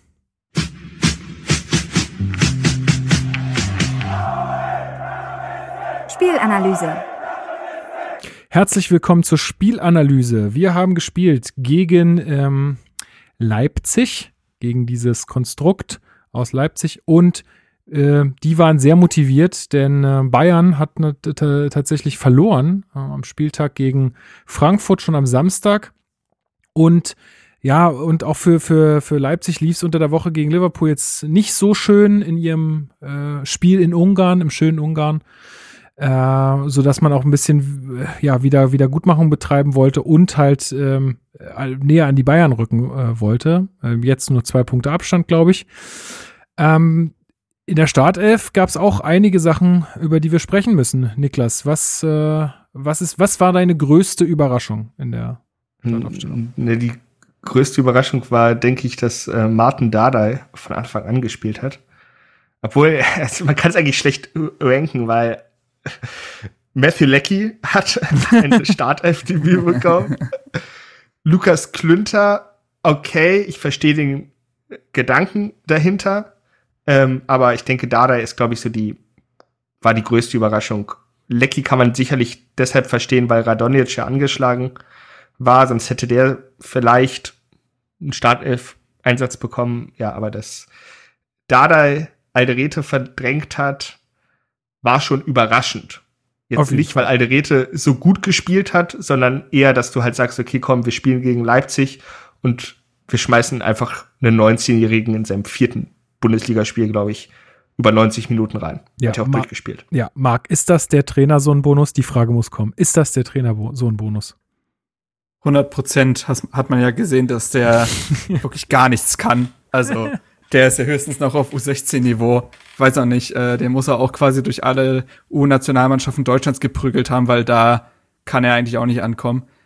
Ey, äh, ich finde die Frage so der, allein deswegen bescheuert, weil wir uns hier auf Bundesliga-Niveau befinden, als ob Paul Dardai den Erfolg seiner Mannschaft, die im Abschiedskampf ist, dadurch sabotiert, dass er da seinen, Stu äh, seinen Innenverteidiger hinstellt, seinen Sohn, der dem Niveau nicht gewachsen wäre, auch weil er den Rückhalt in der Mannschaft dann verlieren würde. Also was für ein, also sorry, was für ein Bullshit das ist. Ähm, Maton Dardai, das kann ich ja schon mal vorwegnehmen, hat ein Topspiel gemacht. Ähm, besonders für einen gerade 19-Jährigen, der eben sein Profi-Startelf-Debüt gefeiert ge hat gegen den Tabellenzweiten.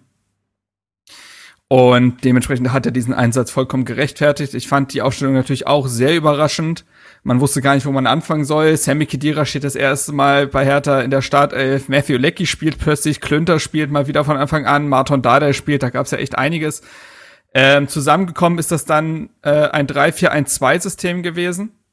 Und ich dachte erst, es wäre eine Viererkette.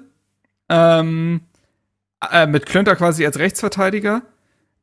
Aber nee, war es nicht. Und ich fand, im Nachhinein hat das extrem Sinn ergeben. Man hat das dann sehr schnell gesehen, dass es eben eine Dreierkette ist mit Mittelstädt und Lecky auf den Außen, ähm, Kunja und Toussaint auf der 6, respektive 8, Kunja auf der 10 und äh, Piontek, Luke Bakio vorne im Sturm. Und ähm, das System hat deswegen extrem viel Sinn ergeben, weil Paul Dardai damit die quasi Leipziger ein Stück weit gespiegelt hat die ja in dem 3-4-2-1 auftreten, was dann aber auch vorne mit den dreien sicherlich immer mal wieder äh, variabel aufgetreten ist.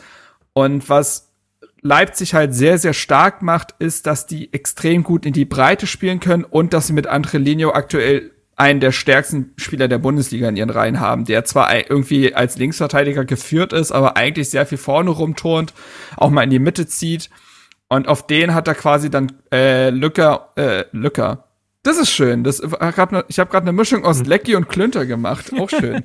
ähm, unbewusst. Ja, das ist die neue äh, rechte Seite war ja da. Nee, aber er hat quasi Lecky und Klünter auf Angelino angesetzt, die sowohl mit dem Tempo hinterherkommen, als auch defensiv stark genug sind. Ähm, und hat damit eigentlich, finde ich, Leipzigs Offensivspiel sehr gut gespiegelt und auch im Zaum gehalten. Äh, Kunja auf der 10, auch etwas, was wir im letzten Podcast, glaube ich, nochmal gefordert hatten, dass der auf der 10 eigentlich in der Mitte deutlich besser ist als auf dem Flügel, dass Luke Bakio mehr Mittelstürmer eigentlich ist als Außenspieler. Also viele Dinge, die wir vorher quasi gefordert haben, hat er umgesetzt, bloß vielleicht nicht auf die Art, wie wir es uns vorher gedacht hätten. Und ähm, ja, wie gesagt, ich greife fort. Das ist eigentlich, wenn man mal das Spiel abseits der Tore sind und die sind nun mal auch komisch gefallen, ist das gut aufgegangen. Ja, äh, Luke Bacchio dur da durfte auch wieder von Anfang an ran, ähm, obwohl wir ja hier eigentlich gesagt haben, das geht nicht mehr. Ja, da hat sich einfach Paldada gegen äh, über uns hinweggesetzt. Das, ähm, er muss einfach mal die recht. Folgen zu Ende hören, nicht mal nur kurz reinhören. ja, genau. Das geht so halt auch nicht. Ja. Ähm, naja. Eine, eine Weinflasche hält einfach immer nur eine Stunde. Das ist dann, und dann, dann erträgt das nicht mehr. Ende. Ähm, ich habe ich hab ja eigentlich in der letzten Folge versprochen, hier auch immer so ein bisschen Einschätzung von äh, äh Fans, Bloggern, Podcastern äh, der jeweiligen äh, gegnerischen mhm. Vereine mhm. dann zu bringen. Ich habe jemanden angeschrieben ähm, von RB Leipzig, der da irgendwie Expertise hätte, habe leider keine Antwort erhalten. Also ja, vielleicht gibt's davon auch noch zu wenige. Ich wüsste nicht, womit das zusammenhängt, aber das, äh, ja, darauf müsst ihr leider heute verzichten. Ich hoffe, das kann ich euch dann bei Wolfsburg liefern. Mal gucken, aber Mark, Marks ja, komm, Netzwerk. Alle Mitglieder, da wird's, äh, sagen, alle Mitglieder äh, von RB anzuschreiben, dauert doch nur fünf Minuten. Also äh, kannst du dir oh. die Mühe auch mal machen. Also alle Stimmberechtigten, alle Stimmberechtigten, ja. ja. 900 Mitglieder, 17 stimmberechtigt. Ja, gut, das, also, das dauert wirklich nicht so lang. Ähm, Genau, deswegen müsst ihr darauf jetzt verzichten. Deswegen gibt's jetzt nur unsere Sicht auf die Dinge. Also ich empfand äh, in den ersten Minuten RB, die haben schon losgelegt wie die Feuerwehr so ein bisschen. Es gab dann auch gleich so eine erste Szene, wo Martin Dardai leider dann doch noch, noch nicht so gut aussieht ähm, und ähm, sich mhm. da ähm, so ein bisschen zu sehr aufs Abseits verletzt, beziehungsweise nicht, nicht, nicht, äh, nicht reaktionsschnell genug, genug ist. Genau. Ja. Ähm, und äh, Wang wird super gut in Szene gesetzt. Wirklich, also ich dachte auch erst ist abseits und alle, wo auch, glaube ich, der Kommentator, alle dachten es abseits. Und ähm, also der ist allein vor, vor Jahrstein, aber Jahrstein hält den Bären stark. Also, wo, wo der auf einmal diese Dinger jetzt gerade auspackt, weiß ich nicht. Aber das war wirklich richtig, richtig gut und war dann am Ende auch total wichtig, weil es war alles andere als abseits. Also es wird ja dann auch nochmal überprüft. Und ähm, ja, war es nicht. Definitiv nicht. Eigentlich eine hundertprozentige ja. aus Leipzig-Sicht, ne? Absolut. Aber der Wang, der, das äh, wurde auch nochmal im Kommentar klar, äh, der ist noch nicht in die Saison gekommen. Der hatte tatsächlich auch einen ziemlich schlimmen äh, Corona-Verlauf. Mhm. Ähm, das hat ihn echt auseinandergenommen. Äh, ich glaube, ein Zitat war irgendwie, was ich mal gelesen habe, dem Kicker oder so, äh, ich war fast tot. Ähm, ja, ja. Also der hatte wirklich einen richtig schlimmen Verlauf wohl ähm, und ist, äh, das, wie wir jetzt halt sehen, äh, dauert das dann eine Weile. Ähm, er ist jetzt eigentlich schon seit Wochen zurück, aber ähm, ja, da fehlt dann vielleicht auch, auch weil es vorher sportlich nicht für ihn lief, vielleicht auch das Selbstvertrauen, aber das macht die Parade von Jahrstein nicht schlechter, um Gottes Willen. Aber ja, das vielleicht zum Fast-Torschützen. Ja, wichtig auf das jeden Fall. Das ist ein kleines Problem, ne, dass Jahrstein im Moment so gut spielt.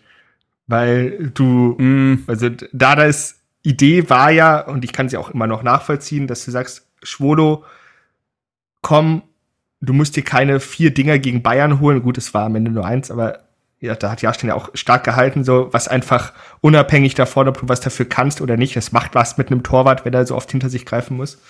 Und dann hat Jahrstein so gut gespielt oder spielt immer noch so gut, dass du ihn einfach nicht mehr rausnehmen kannst, weil du damit dann ja auch wieder so ein bisschen das Leistungsprinzip aus der Kraft setzen würdest. Ja. Ich glaube, das kannst du höchstens, nicht, ob, höchstens wieder zum Saisonende ja. machen. Also, ja, das glaube ich nämlich auch. Ja. Also ich weiß gar nicht, ob das auch äh, an Schwolo anders kommuniziert worden ist. Das wissen wir nicht. Wir waren nicht dabei, aber ich hätte jetzt eigentlich, äh, als das mit Jahrstein kam, dachte ich auch nicht, okay, der macht das jetzt für drei Spiele. Sondern habe auch eher gedacht, naja gut, das wird jetzt wahrscheinlich so ein Ding bis Saisonende. Ähm, wie es dann denke ich, dann denke ich mal, wenn es dann wieder losgeht, jetzt sagen wir mal, Hertha ist der Erstligist, pipapo, das, äh, diese ganzen Wenn und Abers können wir jetzt nicht beantworten, dann wirst du mit Schwolo in die Saison gehen als Nummer eins, wenn quasi so ein äh, Cut gemacht worden konnte, auch mental. Ähm, und so denke ich mal, wirst du jetzt einfach mit Jahrstein weitermachen bis Saisonende, auch weil er sich das jetzt eben sportlich verdient hat. Ähm, Absolut. Klar, hätte jetzt Jahrstein drei Spiele miserabel gehalten, hättest du wahrscheinlich wieder tauschen müssen. Aber ich glaube, die sind davon ausgegangen, dass, ausgegangen, dass Jahrstein eigentlich ja noch gar nicht so ewig raus ist als Nummer eins von Hertha, der die ganze Zeit voll im Training dabei war, der auch immer gut trainiert hat. Das hat ja auch Labadia mal rausgestellt. Und dementsprechend war der, war der im Saft und ähm, das beweist er jetzt. Das Gute ist halt, selbst wenn sich Jahrstein jetzt noch verletzen sollte in der Saison, hast du da einen Torhüter in der Hinterhand. Hast du immer noch Körper.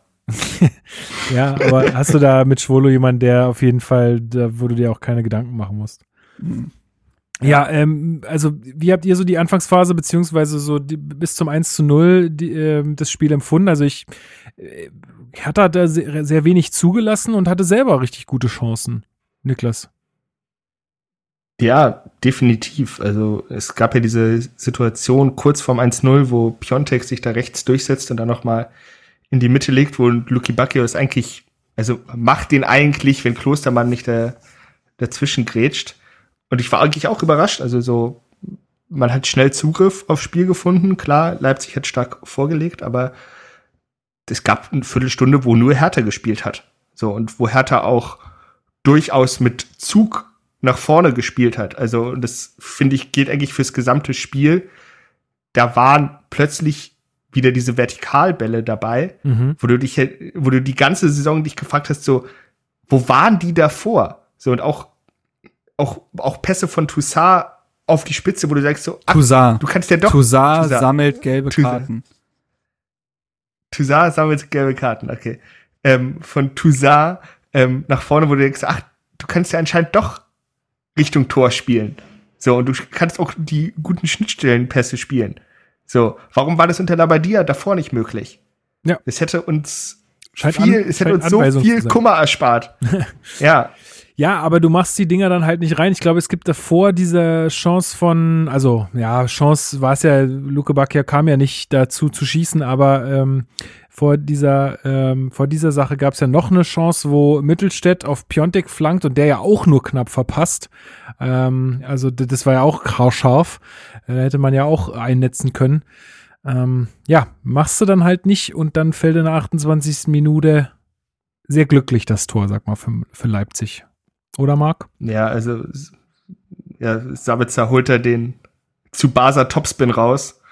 Fehlt eigentlich nur, dass er eine halbe Stunde davor schreit um die Anime-Folge voll zu machen.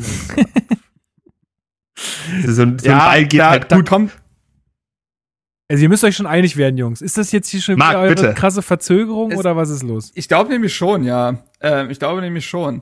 Ähm, aber gut, ja, also ich glaube, da kommt Glück und Können zusammen. Also die Schusstechnik ist natürlich super, aber äh, wir müssen über diesen Rasen reden, ja. der mal wieder nicht Bundesliga-tauglich ist, im, glaube ich, vierten oder fünften Spiel. Das ist lächerlich. Das ist wirklich lächerlich. Und ähm, hilft Sabitzer in dem Moment, aber nämlich, weil er genau bevor er quasi den Ball berührt, macht er noch mal so einen Hüpfer, weshalb der sich dann so perfekt ins Tor senkt, so seitlich weg. Ähm, und da ist natürlich gar nichts zu machen. Da kannst du auch nicht davon reden, dass man das vorher hätte besser verteidigen sollen. Ich habe mir die Szene nochmal angesehen. Ja, der Einzige, der tatsächlich ein bisschen wenig macht, ist Kunja. Der hätte, glaube ich, ein bisschen energischer sein müssen, weil eigentlich hatte jeder seinen Mann. Und eigentlich hätte Kunja eventuell noch Sabitzer ein bisschen bedrängen können, aber das ist jetzt auch kein grober Schnitzer. Und dann fliegt er so rein und was eben total bitter ist, weil du hast wir haben die Chancen erwähnt. Du hattest Piontek, der fast den Ball trifft. Du hattest in der 20. Mittelstädt, aus der Distanz abzieht. Der geht den Knall, also der geht den Knall halt vorbei, aber hatte eine Chance. Du hattest diese Glanztat von Klostermann, und genau das war eben nicht die Phase, wo Hertha Leipzig richtig wehtun konnte, wo die im Mittelfeld super Ballgewinne hatten, da auch ein Kedira, finde ich, hey, wach war, der hatte einige echt gute Ballgewinne. Ähm, jeder hatte seinen Mann, du hast Angelino, wie gesagt, super rausgenommen durch diese Lecky-Klünter-Seite. Ähm, das ist bis dahin alles aufgegangen und es ist mal wieder so wie gegen Leipzig und Co. Das Einzige, was ich dieser Mannschaft vorwerfen muss, ist die Chancenverwertung. Und dann wirst du gegen Leipzig halt mit so einem Sabitzer-Traum äh, Distanzschuss. Das macht er aber auch bestraft. nicht zum ersten Mal, ne? Das weiß, also. Nein, das stimmt. Wenn man, das stimmt. kann man vielleicht in der Vorbesprechung sagen, dass der auch gern mal aus der Ferne schießt. Wobei 30 Meter schon nochmal eine extreme Distanz ist. Aber ja, klar. Also das, das ist so.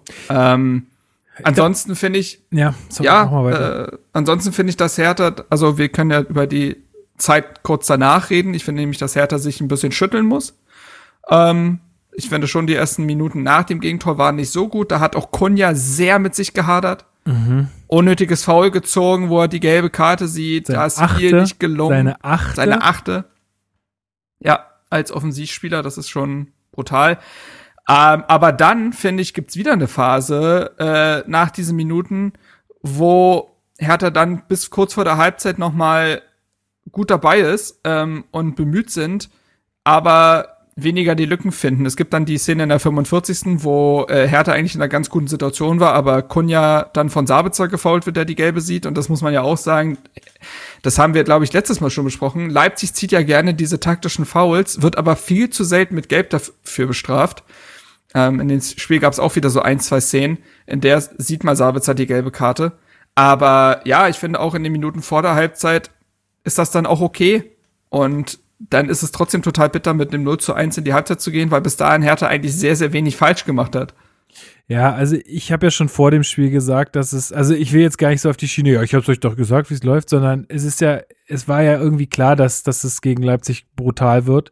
Zumal äh, das auch irgendwie ganz interessant ist, dass die halt äh, mit 18 Gegentoren die wenigsten Gegentore der Liga bekommen haben bisher. Also Bayern hat 31, das musst du dir mal reinziehen. Ähm, und Leipzig hat gerade mal 18.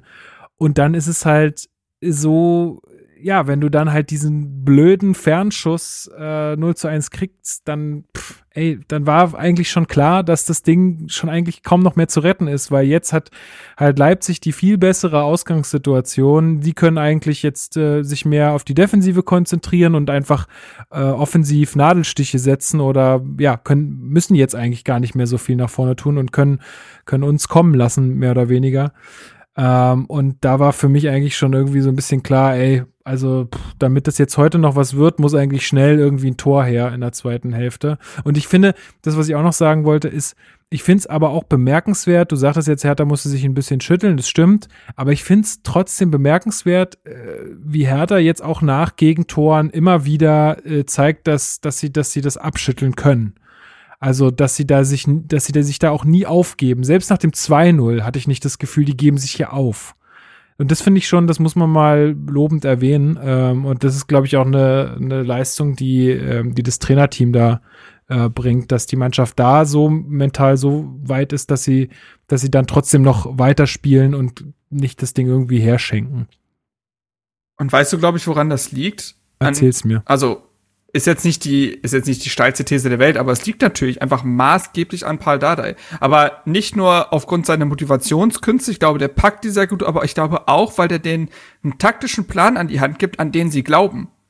Ich finde nämlich unter Bruno Labbadia hat es so einige Spiele gegeben, wo die Mannschaft, wir haben doch öfter mal davon gesprochen, dass Hertha nach dem Rückstand, beispielsweise gegen Bremen, dass die Moral da war, aber völlig vorgewillt und jeder für sich selbst. Mhm. Und das ist dann wieder total abebbt, weil das ja gar kein, also das, wo, wo drin soll das resultieren?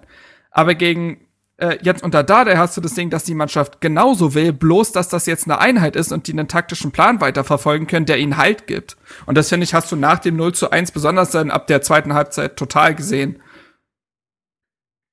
So ist es. Ähm, Halbzeit, äh, keine Wechsel. War, glaube ich, auch ja nicht nötig, zumindest bei uns. Also, Nö. wie gesagt, man war ja irgendwie, man war ja irgendwie, wenn man gegen den zweiten der Liga spielt, dann doch irgendwie zu, also zufrieden, sagen wir mal, mit der Leistung, unzufrieden mit der Chancenverwertung und dieser 1-0, diesen Sonntagsschuss, ja, was willst du da machen, groß? Ähm, genau, und in, ich denke, zu Beginn der ersten Halbzeit müssen wir über Dodi Luke Bacchio reden. Äh, Niklas, der stand häufig im Abseits. ja. Ich glaube, es. Viermal. Es, es kommt halt vor, wenn du halt so als Stoßstürmer irgendwie dich, also wenn du halt so spielst, ne, und wenn du halt irgendwie übers Tempo kommen willst, ja, man, man wünschte, man, man könnte es nur darauf schieben, aber Luki Bacchio ist ja einfach. Aber das ist doch in dem Fall ist das doch unkonzentriert. Ein sehr frustrierender Spieler. Ja, natürlich, aber Unkonzentriertheit ist Luki Bacchios dritter Vorname. Sein zweiter ist mangelndes Arbeiten nach hinten. Also, ähm, ist es mit Bindestrich der Name oder? ja, ja, ist ein sehr, sehr langer Name. Es ist so Alter, die, die Leute auf dem Amt. Die, die kotzen ab, ey. so die mangelnde Arbeit nach hinten, äh, Unkonzentriertheit, Luke Bacchio. Ja. Warte, der, doch bestimmt, der heißt doch nicht nur Dodi. Kann mir niemand erzählen. Warte.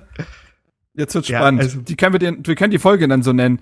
Ah, siehst du, der hat, nee, der heißt Dodi, aber Luke Bacchio und dann hat er noch einen zweiten Nachnamen, den ich mich fast nicht traue auszusprechen. Ich glaube Nandoli, nach dem N ist ein G, aber das wäre dann ja stumm. Also Dodi, Luke Bacchio, Nandoli. Mhm. So, haben wir wieder Vielleicht, was gelernt. Ja. Genau. Du warst noch nicht fertig, Niklas. Ja, also das ist ja, er, er hatte zwei, drei gute Aktionen irgendwie. Er hat dann ähm, diesen, diesen Schuss, ich weiß nicht, wann der genau war. Ähm, und man muss aber halt auch wirklich sagen, dass die Verteidigung von Leipzig einen absoluten Sahnetag erlebt hat.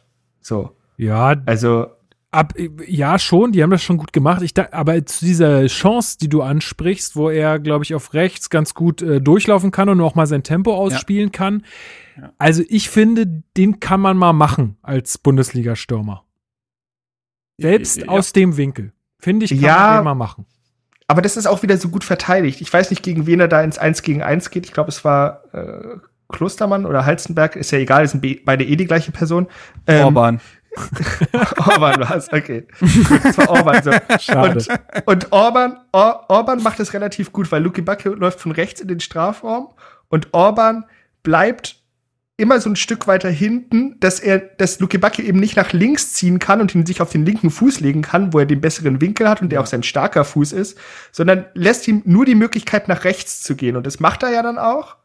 Ähm, und dann ist der Winkel halt schlecht, er hat ihn auf einem schlechten Fuß und Ja, dann macht ihn Ja, halt also er nicht macht ihm nicht die Tür auf. Er macht ihm nicht die Ja. Tür auf, das stimmt schon, das ist schon, äh, das lernst du so in der Verteidigerschule, aber den kannst du trotzdem aufs Tor bringen. Also, glaube ich schon. Aber dann Definitiv. sprechen wir wieder davon, wo das Selbstvertrauen halt herkommen soll bei einem Luke Bakio, den ich übrigens bis dahin, ich fand, das war tatsächlich einer der besseren Auftritte von Luke Bakio in den letzten Monaten. Ja, also die erste Halbzeit kann man schon so sagen. Die erste Halbzeit, da würde ich dir sogar recht geben. Da haben wir uns auch in der WhatsApp zweite, schon stimmt, gewundert. Wie, wie, was? Da Ja. hat er ja mal nach äh, gute Verteidigung gemacht oder einen guten Pass gespielt. Ähm, also Ja, ich glaube, das war kurz bevor Mittelstädt auf Piontek flankt. Ähm, spielt er einen sehr, sehr guten Pass auf Mittelstädt, sodass der durchstarten kann. Und rennt auch, also ein, zwei Mal ist der wirklich im Vollsprint nach hinten gerannt und hat einen Spieler irgendwie in, oder einen Ball ins Ausgedrängt oder ähnliches. Also bis dahin war das der beste Dodi, den ich seit Monaten gesehen habe, bin ich so ehrlich. Aber er macht sich dann halt durch äh, seine beiden äh, zweiten Vornamen und dritten Vornamen äh, macht er sich halt leider kaputt. Ähm, weil dann, also der steht ja nicht nur im Abseits, weil er in dem Moment spekuliert und dann ist er ein Zentimeter im Abseits, weil das der die Spielart ist. Nee, der trabt da acht Meter hinten rum, wo also wirklich komplett tote Wiese ist. Was macht der da noch? Also das kannst du halt nicht erklären. Also ähm, war ja, das waren ja keine knappen Geschichten und so ist er dann logischerweise nicht einzubinden, weil er in dem Moment ein illegaler Spieler ist, wenn man so will. Also äh, was willst du denn machen? Ähm, aber ja, du hast dann quasi eine Minute später hast du dann die Chance von Mhm. Kunja, Mhm. Ähm, die ja eigentlich für mich noch die größere ist, weil der Winkel besser ist. Also ähm, da wieder, also bei der Luke Bacchio Chance hatte, hatte Toussaint den vorletzten Pass gespielt, Kunja den letzten. Und in dieser Chance hatte hatte Toussaint den, ähm, den Pass gespielt. Vorher war es ein Ballgewinn, ich weiß gar nicht mehr von wem. Ähm, aber egal, auf jeden Fall gewinnt Toussaint den Ball äh, und ähm, haut den dann wirklich perfekt zu Kunja weiter, der im Vollsprint auf Goloschi zurennt. Klar, auch da wieder, das Geläuf war nicht geil und es gab schon mal bessere Winkel, aber den kannst du machen. Ja, ich glaube, ich glaube, dem, dem, der springt ihm ein bisschen weg. Ich habe mir die Szene noch zwei, dreimal angesehen äh, und der springt ihm irgendwie ein bisschen weg. Der, Der Ball. rutscht auch weg, ne? Ja, also es er, ist- er bringt Oh ja, nicht so richtig. nochmal. Es, es war, es Also, war ganz blöd. Nagelsmann, bezeichnete den Platz ja auch als seifig. Ich glaube, das siehst du in dem Moment ganz Ey, gut. die Ja, kommt, äh, ja, kommt rumgerutscht wie die Blöden da. Also das war Also wirklich ist schlimm. schlimm. Also genau, ist halt genau das Problem. Der Platz ist halt so beschissen, dass die Mannschaft, die gerade Fußball spielen will, immer im Nachteil war. Also Leipzig beim Stand zu 0 zu 0, weil sie aus ihrer eigenen Haltung sagen, naja, das Spiel wollen wir gewinnen. Und äh, Hertha dann quasi nach dem 0 zu 1 und dem 0 zu 2, weil dann halt echt viel äh, daneben geht. Aber Hertha hat sich keinesfalls aufgegeben. Wir haben doch schon drüber gesprochen. In dem Momen- Momenten hätte der Ausgleich fallen müssen. Ähm, und Leipzig hätte sich wirklich nicht beschweren dürfen. Nee. Und ja, es geht ja dann so weiter, dann ebbt das so ein bisschen ab. Ähm, die Chancen fehlen so ein bisschen. Da hast du dann aber auch gemerkt, dass äh, es vielleicht auch ein bisschen daran liegt, dass ein paar Spieler müde sind, vor allem ein Sami Khedira. Ähm, das war vielleicht noch die klitzekleine Überraschung, dass er tatsächlich länger als nur eine Halbzeit gespielt hat, dass er tatsächlich bis zu 70. gemacht hat, aber die letzten zehn Minuten hättest du dir eigentlich schenken können, weil da, der war komplett durch. Und ähm, Hertha wechselt ja zur 60. zweimal. Netz kommt für Lecky, Radonjic für Luke Bakio und in der 68. kommt dann äh, Gendosi für Kedira und äh, Gendosi hat ja dann in der 71. sein ja, ja ich wollte gerade sagen, großen Moment, aber ja, da können wir, so groß war er nicht. Ja, da können wir mal so ein bisschen drüber reden. Also ähm, es, ist, es geht, glaube ich, auch aus einer, aus einer äh, also so aus einer Ecke oder aus irgendeiner Standardsituation heraus, die die Hertha dann mehr oder weniger klärt. Gendusi kriegt den Ball vor die Füße im Strafraum und schlägt ihn dann nicht weg, sondern sucht irgendwie eine Anspielstation. Äh, und ähm, dann kommt tatsächlich auch Mukiele, ist es dann selbst, ne? Der ihm den Ball abnimmt. Ja. Ähm, Na, warte, ja. Oder ist er? Ich weiß es nicht. Egal, auf jeden Fall ein Leipziger Spieler nimmt ihm dann. Adams, Adams gewinnt den Ball. Genau, ähm, Adams nimmt ihm dann den Ball ab und äh, Gendusi ja, und jetzt darüber müssen wir mal reden. Ähm, also fällt er jetzt nur blöd, äh, um, um, versuch, also, um zu versuchen, das Foul zu ziehen, oder zieht ihm Adams, auch wenn unbewusst, da wirklich ein bisschen an den Haaren? Weil, also in der Wiederholung sieht man schon, dass er, er mit dem Kopf so ein bisschen nach hinten äh, schlägt, Gendusi, und das machst du ja nicht einfach so. Äh, und selbst ein bisschen an den Haaren ziehen kann schon verdammt wehtun und kann dich schon verdammt rausreißen aus so einer Aktion. Also, ich weiß es, ich, ich zu 100 Prozent kann ich es nicht Problem sagen, ist, aber das Problem ist, ich habe Gendosi jetzt zu oft gesehen, als dass ich sagen könnte, das Haare ziehen ist ursächlich für seinen Sturz.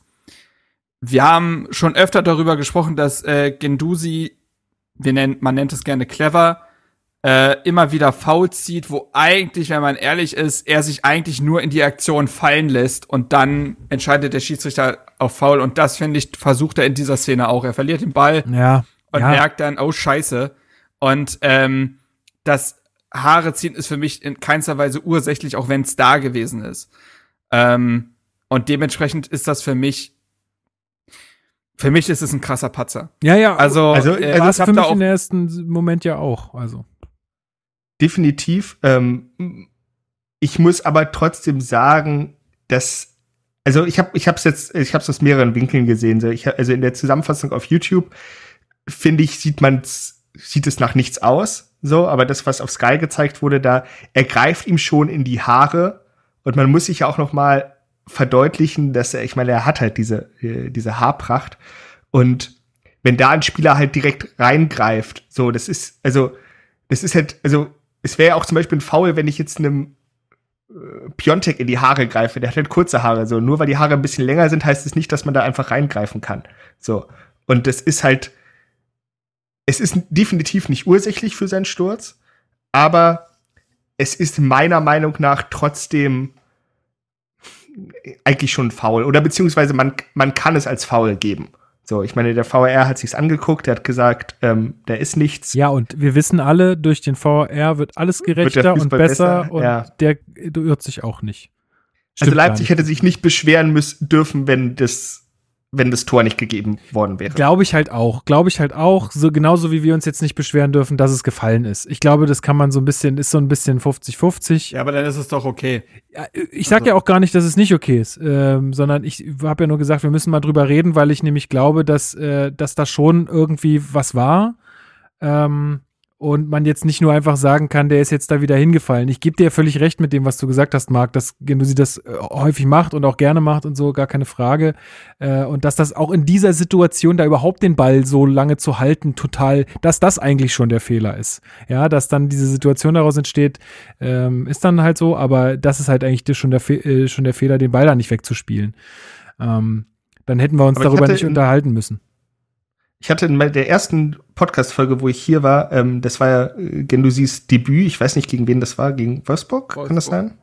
Ja. Es war ja meine erste Podcast-Folge und ich habe es als den Grujic-Effekt bezeichnet, ähm, weil er auf, aufs Feld kam und man hat sofort gesehen, so der, der hat Bock, Fußball zu spielen, der gibt dem Spiel ganz viel. Und was wir gesehen haben, war auch der Grujic-Effekt, nämlich, dass der Leihspieler, den man am Anfang wirklich hochgeschätzt hat, wo man gesagt hat, hier komm, Michael beziehungsweise jetzt Arne, nimm die Windhorst-Million und schieb sie nach London und äh, oder nach Liverpool und wir holen diesen Spieler halt so krass abfällt, teilweise, ähm, dass du halt sagst so, boah, Alter, was ist das denn?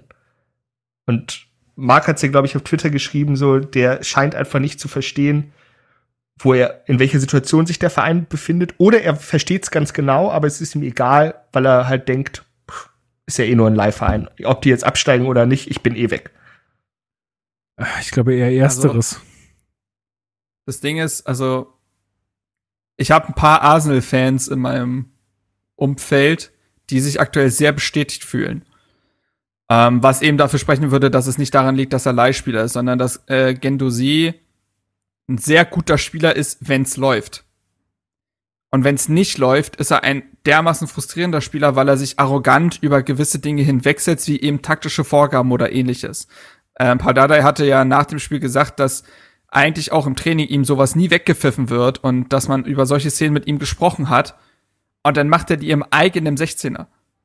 Ist ja schlimm genug, wenn er dann im Mittelfeld den Ball verlieren würde, deshalb. Aber im eigenen 16er gegen, äh, im eigenen 16er gegen eine Mannschaft wie Leipzig, die aus Gegen, also die wirklich Gegenpressing zum Frühstück ist, ähm, das kannst, das kannst du nicht machen. Das kannst du nicht machen. Und das ist nicht mit Spielstil oder sonst was zu erklären. Klar, Gendusi ist ein Spieler, der alles spielerisch lösen will. Aber es gibt Momente, da geht das nicht.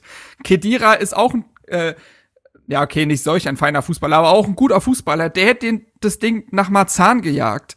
So, ähm, kannst aber mal sicher sein. Und das geht halt nicht. Und äh, Gendusi hat übrigens drei Minuten vorher schon die erste Szene, wo er nicht da ist. Das ist dieser Distanzschuss von Dani Olmo, der sehr äh, knapp links vorbeigeht. Da lässt sich Gendusi viel zu leicht auswackeln. Und es ist, er, er hat gegen Frankfurt nicht gut ausgesehen. Es gibt Gründe, warum er gegen Bayern äh, nicht von Anfang an gespielt hat es gibt Gründe, warum er gegen, äh, ich glaube, gegen Stuttgart ist er dann ja auch rausgenommen worden, nachdem er eine miserable erste Halbzeit hatte. Und aktuell, man will sich ja nie auf Einzelspieler einschießen, aber ist nun mal so, man kann es ja auch nicht äh, wegdiskutieren. Aktuell gibt er dieser Mannschaft nichts. Er schadet ihr sogar eher. Ja, weil er nicht diese Ernsthaftigkeit auf den Platz bringt. Ich finde halt auch dieses, dieses, diese Transparenz von Dada deiner Pressekonferenz zu sagen, so, ey, ich pfeife ihm das halt auch im Training nie weg. Und ähm, wir reden darüber und jetzt macht das hier. Und er hat ja auch ganz klar gesagt, das, das geht so nicht. Also, das ist ja auch schon sehr stark auf ihn bezogen gewesen und äh, auch nicht, nicht jetzt irgendwie verteidigend oder so. Also, so eine klare Ansage, würde ich mal meinen. So öffentlich dann das Ganze zu machen. Aber ja, ähm, ich denke, wir haben. Äh, wir haben da, dazu alles gesagt ähm, zu Matteo. Äh, in der Folge aber wieder irgendwie die Moral der Mannschaft aus meiner Sicht, habe ich ja auch schon gesagt, also auch nach dem 2 zu 0 keine schlechte, denn man, man macht weiter und man hat auch dann wieder Chancen. Äh, dann von Radonjic, äh, der echt das 1 zu 2 auf dem Fuß hat.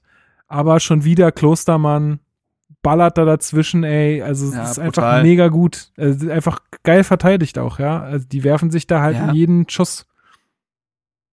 Also, Zu dem Zeitpunkt ja. hatte Hertha übrigens äh, in der Time Chart einen besseren Expected Goals Wert als Leipzig.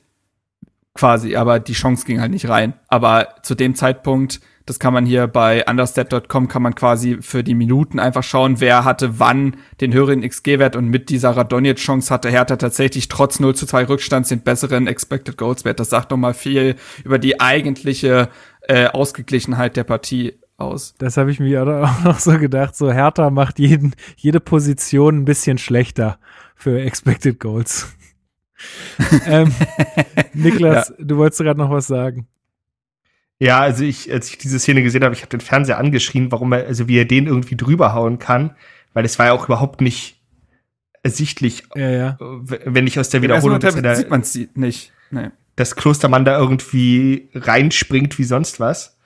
Ähm, ja, also wie gesagt, äh, Hertha macht die Dinge einfach nicht so, obwohl oder also ist ja die Frage, hat das jetzt irgendwie was mit mangelndem Können zu tun oder ist das jetzt wirklich dieses allseits beliebt herbeizitierte fehlende Spielglück.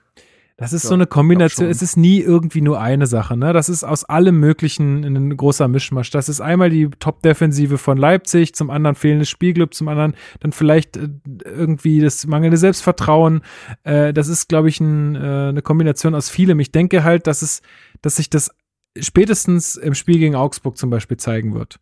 Ähm, ne, also da, da werden wir dann sehen, ist es wirklich alles nur irgendwie ähm, der Gegner oder äh, irgendwie fehlendes Glück oder was auch immer, weil da muss es dann, muss es dann, muss es dann passen. Ähm, Luis, schöne Grüße äh, an den, der schrieb dann sowas äh, in die WhatsApp-Gruppe wie, die machen doch eigentlich alles richtig. So, ähm, und irgendwie, ja, er hat damit recht, aber irgendwie auch nicht, weil sie machen halt nicht alles richtig, sie treffen halt das Tor nicht. So, und da kannst du halt auch nicht gewinnen. Ähm, aber Ja, alles andere, alles richtig gemacht, aber Leipzig hat halt nichts falsch gemacht. ja, kann man auch so sehen. Ja, da, genau, Leipzig hat ja eigentlich nichts angeboten, das muss man tatsächlich sagen. Ähm, ich hatte noch mal auch im Spiel quasi geguckt, also Hertha hat ja jetzt ähm, acht Spiele nicht gewonnen, Mhm. sechs davon verloren und in nur einem dieser, Sie äh, dieser acht Spiele hat man mal geführt. Also zum einen kann man sagen, dass das Zurückkommen Problem ist, aber ich finde, wir haben jetzt gegen Leipzig auch schon herausgearbeitet, die Moral stimmt. Aber wie oft sich Hertha für gute Anfangsphasen nicht belohnt, ist dramatisch. So. Ja, aber da geht's Ähm, und auch, ja. ja, Da geht's ja nicht nur um die Moral, finde ich, sondern äh, was ich ja vorhin auch schon angesprochen habe, da, da, da verschiebt sich ja auch was im Spiel. Wenn du als Leipzig 1-0 führst, bist du in einer ganz anderen Spielsituation, als wenn es noch 0-0 steht. Dann, dann bist du auch gedanklich viel mehr darauf fokussiert, jetzt hier noch ein Tor schießen zu müssen, als wenn du führst. Und ich glaube, das ist halt auch einfach immer unser Nachteil, dass wir immer dann hinterherrennen Ja, müssen klar. und uns Immer dadurch natürlich immer. Genau, und dann uns dadurch auch immer wieder in Situationen bringen, wo der Gegner es dann einfacher hat, Tore zu schießen. Äh, weil wir halt auch Total. mehr nach, vor, nach vorne machen müssen und wir auch nicht das mega ausgeglichene ähm, Defensiv-Offensiv-Gebilde haben. Insofern, ja. Ja gut, wir können noch mal äh, die, die Tore weiter abschließen. Ich weiß gar nicht, ob die Nankam-Einwechslung dann vor dem Tor oder nach dem Tor war. Ich denke mal, währenddessen davor. irgendwie sollte die stattfinden. äh, Sekunde. Ähm, Es war halt dieselbe Minute, deswegen. Ja, ja, ja, ja. kann ich es nicht sagen. Aber ähm, genau, Orban trifft dann, äh, ja, leider muss man es auch wieder sagen, ne? Und auch Paldadei hat es vor dem Spiel gesagt, man muss die Flanken von außen verhindern, die Standards verhindern und so weiter. Es war wieder eine Flanke, wieder per Kopf. Ja, ähm, Orban kann da, er macht's auch gut, aber auch relativ ungestört dann einköpfen. Ähm, und somit steht's 0 zu 3. Selbst Nagelsmann hat am Ende gesagt, na ja, also er findet es auch fast ein bisschen zu hoch, weil Hertha eigentlich äh, ziemlich gut war. Das lässt sich natürlich auch immer so einfach sagen dann als gegnerischer Trainer. Aber ich empfand die Pressekonferenz für Nagelmannsche Verhältnisse ehrlich mal ganz angenehm, muss ich sagen. Also er hat da nicht noch mal irgendwie einen rausgehauen, sondern hat uns ja eher noch gelobt. Ähm, Naja, wenn Hertha eine frühe rote Karte bekommen hätte, dann äh, wäre das Spiel für Leipzig definitiv schwerer gewesen. auf jeden Fall. Nee, da hätten wir das man Ding gewonnen. Denn wir wissen, das ist Nagelmannsches Gesetz. Mit weniger Spielern ist es einfacher. Ist doch klar. Ja, obwohl, wir haben, haben wir nicht das, der, der einzige sagen, Sieg gegen also ihr Leipzig war vergesst mir mal 2-3, bitte nicht- Doppelpack Davy Ja. Selke? Äh, vergesst mir mal bitte nicht das glorreiche S-Wein Selke Kalu du äh, Trio damals. Das war überragend. Tja, alle nicht mehr da. Alle nicht mehr da. Die hätten wir alle gehen lassen. Ja. Ja, man ist auch, man ist auch blöde. Man, man hat sich ja auch selbst zuzuschreiben. Nee, aber ey, am Ende des Tages, ne, 9 zu 13 Schüssen, 78 zu 77 Prozent Passquote, 54 Prozent Zweikämpfe gewonnen, Expected Goals Wert von 0,86 zu 1,16 und am Ende verlierst du es 3-0. Äh, Gegentore waren Sonntagsschuss, ein individueller Fehler und dann der schlampig verteidigte, die schlampig verteidigte Hereingabe, wo vielleicht auch die Konzentration nicht mehr ganz da war. Und ja, aber oh, das macht diese ja. Niederlage ja so unglaublich bitter, weil trotz aller positiven Stichpunkte, die man sich so machen kann, ist es halt zu einfach für Hertha äh, oder gegen Hertha. Ähm, und dieser Satz, den habe ich schon öfter gesagt, ich weiß, aber er trifft auch immer wieder zu, dass irgendwie diktiert das Spielgeschehen Herthas Spiel und nicht andersherum. Man musste sich wieder dem Spielverlauf irgendwie ergeben. Das ist Wahnsinn. Aber vielleicht hängt es da auch ein bisschen zusammen, dass man eben nicht zwingend genug ist. Diese individuellen Fehler hören nicht auf. Diese Konsequenz äh, fehlt weiterhin vor dem Tor. Und wie, wir haben vorhin kurz drüber gesprochen, Hertha hat jetzt 100 Ecken in Folge ohne Tor beendet. 100! Das ist schon, das ist schon eine Menge Holz, Alter. 100! Ja. Also wirklich, können wir 100 Ecken Elver hätte mehr gebracht bei Hertha als 100 Ecken so auszuspielen. ja. Vielleicht, wobei, wir reden bei Hertha über Elfmeter, hatten jetzt diesen Piontek und den Kunja Elfmeter, wissen wir auch nicht. Aber ähm, es ist ja fast schon eine Farce, dass dann der Innenverteidiger Martin Dardai in seinem äh, Startelfdebüt die Ecken und Freistöße schlägt und man hat ja auch gesehen, wie sie ankam. Keine Schuld jetzt ihm gegenüber, aber ähm, boah, das gehört halt irgendwie so dazu, dass Hertha in allem so nicht zwingend genug ist und andere Mannschaften Wobei das aktuell irgendwie aufs Feld bekommen. Wobei man tatsächlich sagen muss, ich habe jetzt mal ganz schnell gegoogelt ähm, und mir mal die, äh, die Eckenstatistik rausgesucht und ich habe hier eine Arbeit äh, der Uni Konstanz und hier steht, dass 1 bis 4 Prozent aller Ecken zum Tor führen und bei 100 Ecken, naja, wenn du halt eine schlechte Standardmannschaft machst, dann ist, müsste halt zumindest eine drin sein. Also es ist jetzt auch nicht so, dass Ecken so Torgarant sind. Sie können es Ist definitiv ja aber auch der sein. Durchschnittswert, ne? Von- ja, von- aber es ist, Von Liga 1 bis äh, 5. Das weiß ich, das weiß ich jetzt gerade nicht. Ich habe, es ist nur die, ähm, die Übersicht. Aber ich meine, sie können auf jeden Fall eine Gefahr ausstrahlen, wenn man sie dann wirklich mal trainieren würde. Und dazu zählt sowohl sie zu schießen als auch sie zu verteidigen. Ich meine, die Standards, es gab diese Situation, wo Martin Dada diesen Freistoß gemacht hat und wo irgendeiner die falsche Variante Ja. ausgepackt hat. Entweder alle anderen Ja. Spieler oder Dada, wo er rechts an der Mauer vorbeischießt und alle Mhm. gehen woanders hin. Also Ähm, ja, kommt dann natürlich das? auch drauf an, was, was, was heißt nach einer Ecke, ne? Also kann ja auch sein, also ich finde, äh, auch daraus kann ja dann wieder eine Situation entstehen, die gefährlich wird. Ähm, naja, äh, ja, eine Statistik ist auch noch ganz interessant. Das ist jetzt die vierte Heimniederlage in Folge. Das ist Vereinsnegativrekord, beziehungsweise er ist eingestellt. Ähm, wenn jetzt die nächste folgt, dann ist er komplett äh, gerissen. Also wir haben. Weiß aber nicht, wie man das in Corona-Zeiten bewerten will. ja, Der, der Heimvorteil ist, er ist faktisch nicht mehr da. Das haben jetzt alle Zahlen gezeigt. Ich habe dazu für 90 Plus ja selber sogar mal einen Artikel geschrieben, wo ich quasi diese Saison mit den letzten zwei oder drei. War der bei uns jemals so richtig da? Also wir haben ja auch schon mal darüber Hm. gesprochen, dass Hertha fast manchmal besser war, wenn keine Fans im Stadion waren. Ja, aber trotzdem ist das, äh, ist das schon nochmal ein anderer Raum, in dem man das bewerten muss. Aber Egal. egal, ist egal. Die bloße Statistik sagt das erstmal so, wollte ich nur einfach, weil wir ja auch äh, dazu angehalten äh, waren, ein bisschen mehr Zahlen zu liefern, äh, war das jetzt noch eine, äh, die ich mitbekommen habe und die ich hier gerne nennen wollte. dann würde ich lieber eine andere nennen wollen. Na? Und zwar, dass Hertha in den letzten, warte mal, eins, zwei, drei, vier, fünf, sechs, sieben, acht Spielen drei Tore geschossen hat. Und das ist halt das Ding, ne? Wenn du die Tore nicht machst, dann kannst du halt auch kein Fußballspiel gewinnen. So ist es. Ja, leider. und dann enden Partien auch mal halt so, also eigentlich muss, also es ist immer sehr viel Konjunktiv dabei, aber wenn du da mal deine Chancen nutzt gegen Bayern, gegen Frankfurt, gegen Leipzig, dann kriegst du wahrscheinlich auch keine drei Tore, weil der Spielverlauf ja auch ganz anders verläuft. Also äh, diese Ergebnisse zum Ende heraus sind ja dann ein bisschen verzerrt, weil die eine Mannschaft ihre Chance nicht genutzt hat, dann vielleicht aufmacht und so, das kennen wir ja alles. Wenn Hertha nicht in dieser Position wäre, ist immer ein Wechselspiel. Wenn ich offensiv dann brilliere, vielleicht gewinne ich so ein Spiel dann halt mal 2 zu 1 und verliere es nicht 1 zu 4. Also, das, äh, das spiegelt sich in der Anzahl der Gegentore ja teilweise wieder, wenn dann vorne die Wucht fehlt oder die Effizienz eher. Die Wucht ist ja teilweise da. Ähm, das gehört halt einfach dazu und nimmt bei Hertha eben dramatische Züge an. Ähm, ich weiß nicht, ob wir jetzt noch über Einzelspieler reden wollen. Wir haben ja eigentlich doch einige abgehandelt ähm, während der Partie. Ähm, ob das jetzt gegen Wolfsburg besser wird, die jetzt, ich glaube, die zweitbeste Defensive der Liga haben und seit sechs Spielen kein Gegentor mehr gefangen haben.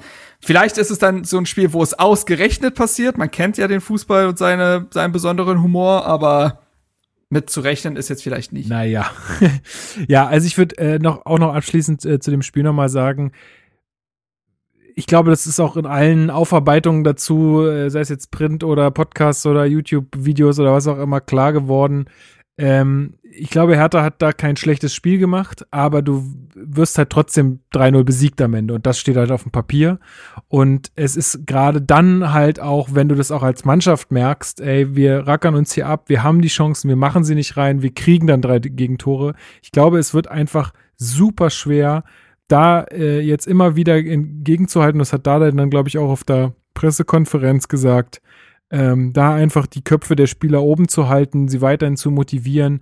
Ich glaube, das ist jetzt die größte Herausforderung in den nächsten Wochen oder bei diesen Champions League-Spielen, wie sie Dardai nennt, äh, dass man da die Köpfe oben behält und äh, die Moral oben behält, damit man dann, wenn die Gegner kommen wie Augsburg und dann dieses äh, Auslaufprogramm, was wir da haben, also die letzten Spiele, die ja alle gegen Gegner aus der unteren Tabellenhälfte gehen, dass man da dann immer noch die, die, den Punch hat, um die dann wirklich zu schlagen, weil das muss dann ja wirklich sein. Und das ist halt vom Spielplan her einfach super scheiße für uns. Ähm, darf keine Ausrede sein, weil so ist es nun mal und ähm, da wird am Ende keiner mehr nachfragen, aber ich glaube, das ist halt die größte, größte Gefahr, dass wir da jetzt irgendwie in so eine Negativspirale reingeraten. Aber da, ich sehe da tatsächlich auch als richtigen dafür, weil der Mann hat da auch nichts zu verlieren, ne? Also der weiß, ey, wenn es jetzt nicht läuft, dann gehe ich wieder zurück zu meiner U15 und dann mache ich da weiter bei Hertha und ob die jetzt, ob die erste Mannschaft da in Liga 1 oder 2 spielt, ist ihm nicht egal, ist klar, aber es ist so, er kann, ich glaube, er kann damit irgendwie besser leben als irgendwie ein anderer Trainer, würde ich jetzt sagen. Oder er hat da irgendwie die bessere Ansprache oder so ein bisschen die bessere Base irgendwie. Ähm, deswegen glaube ich Was schon. genau dass, meinst du damit? Das habe ich jetzt nicht ganz verstanden. Naja, er kann, ähm, ich glaube, er er kann die, er kann die Spieler da, der, da besser aufbauen, weil es für ihn persönlich, glaube ich, ich weiß nicht, wie, wie ich das erklären soll, weil er ist nicht der, der am Ende rausfliegt, so, weißt du? Also, weißt du, was ich meine? Sondern er ist da als Retter gekommen und ähm, in so, solchen Situationen kann er jetzt vielleicht ein bisschen gelassener sein als jemand anders.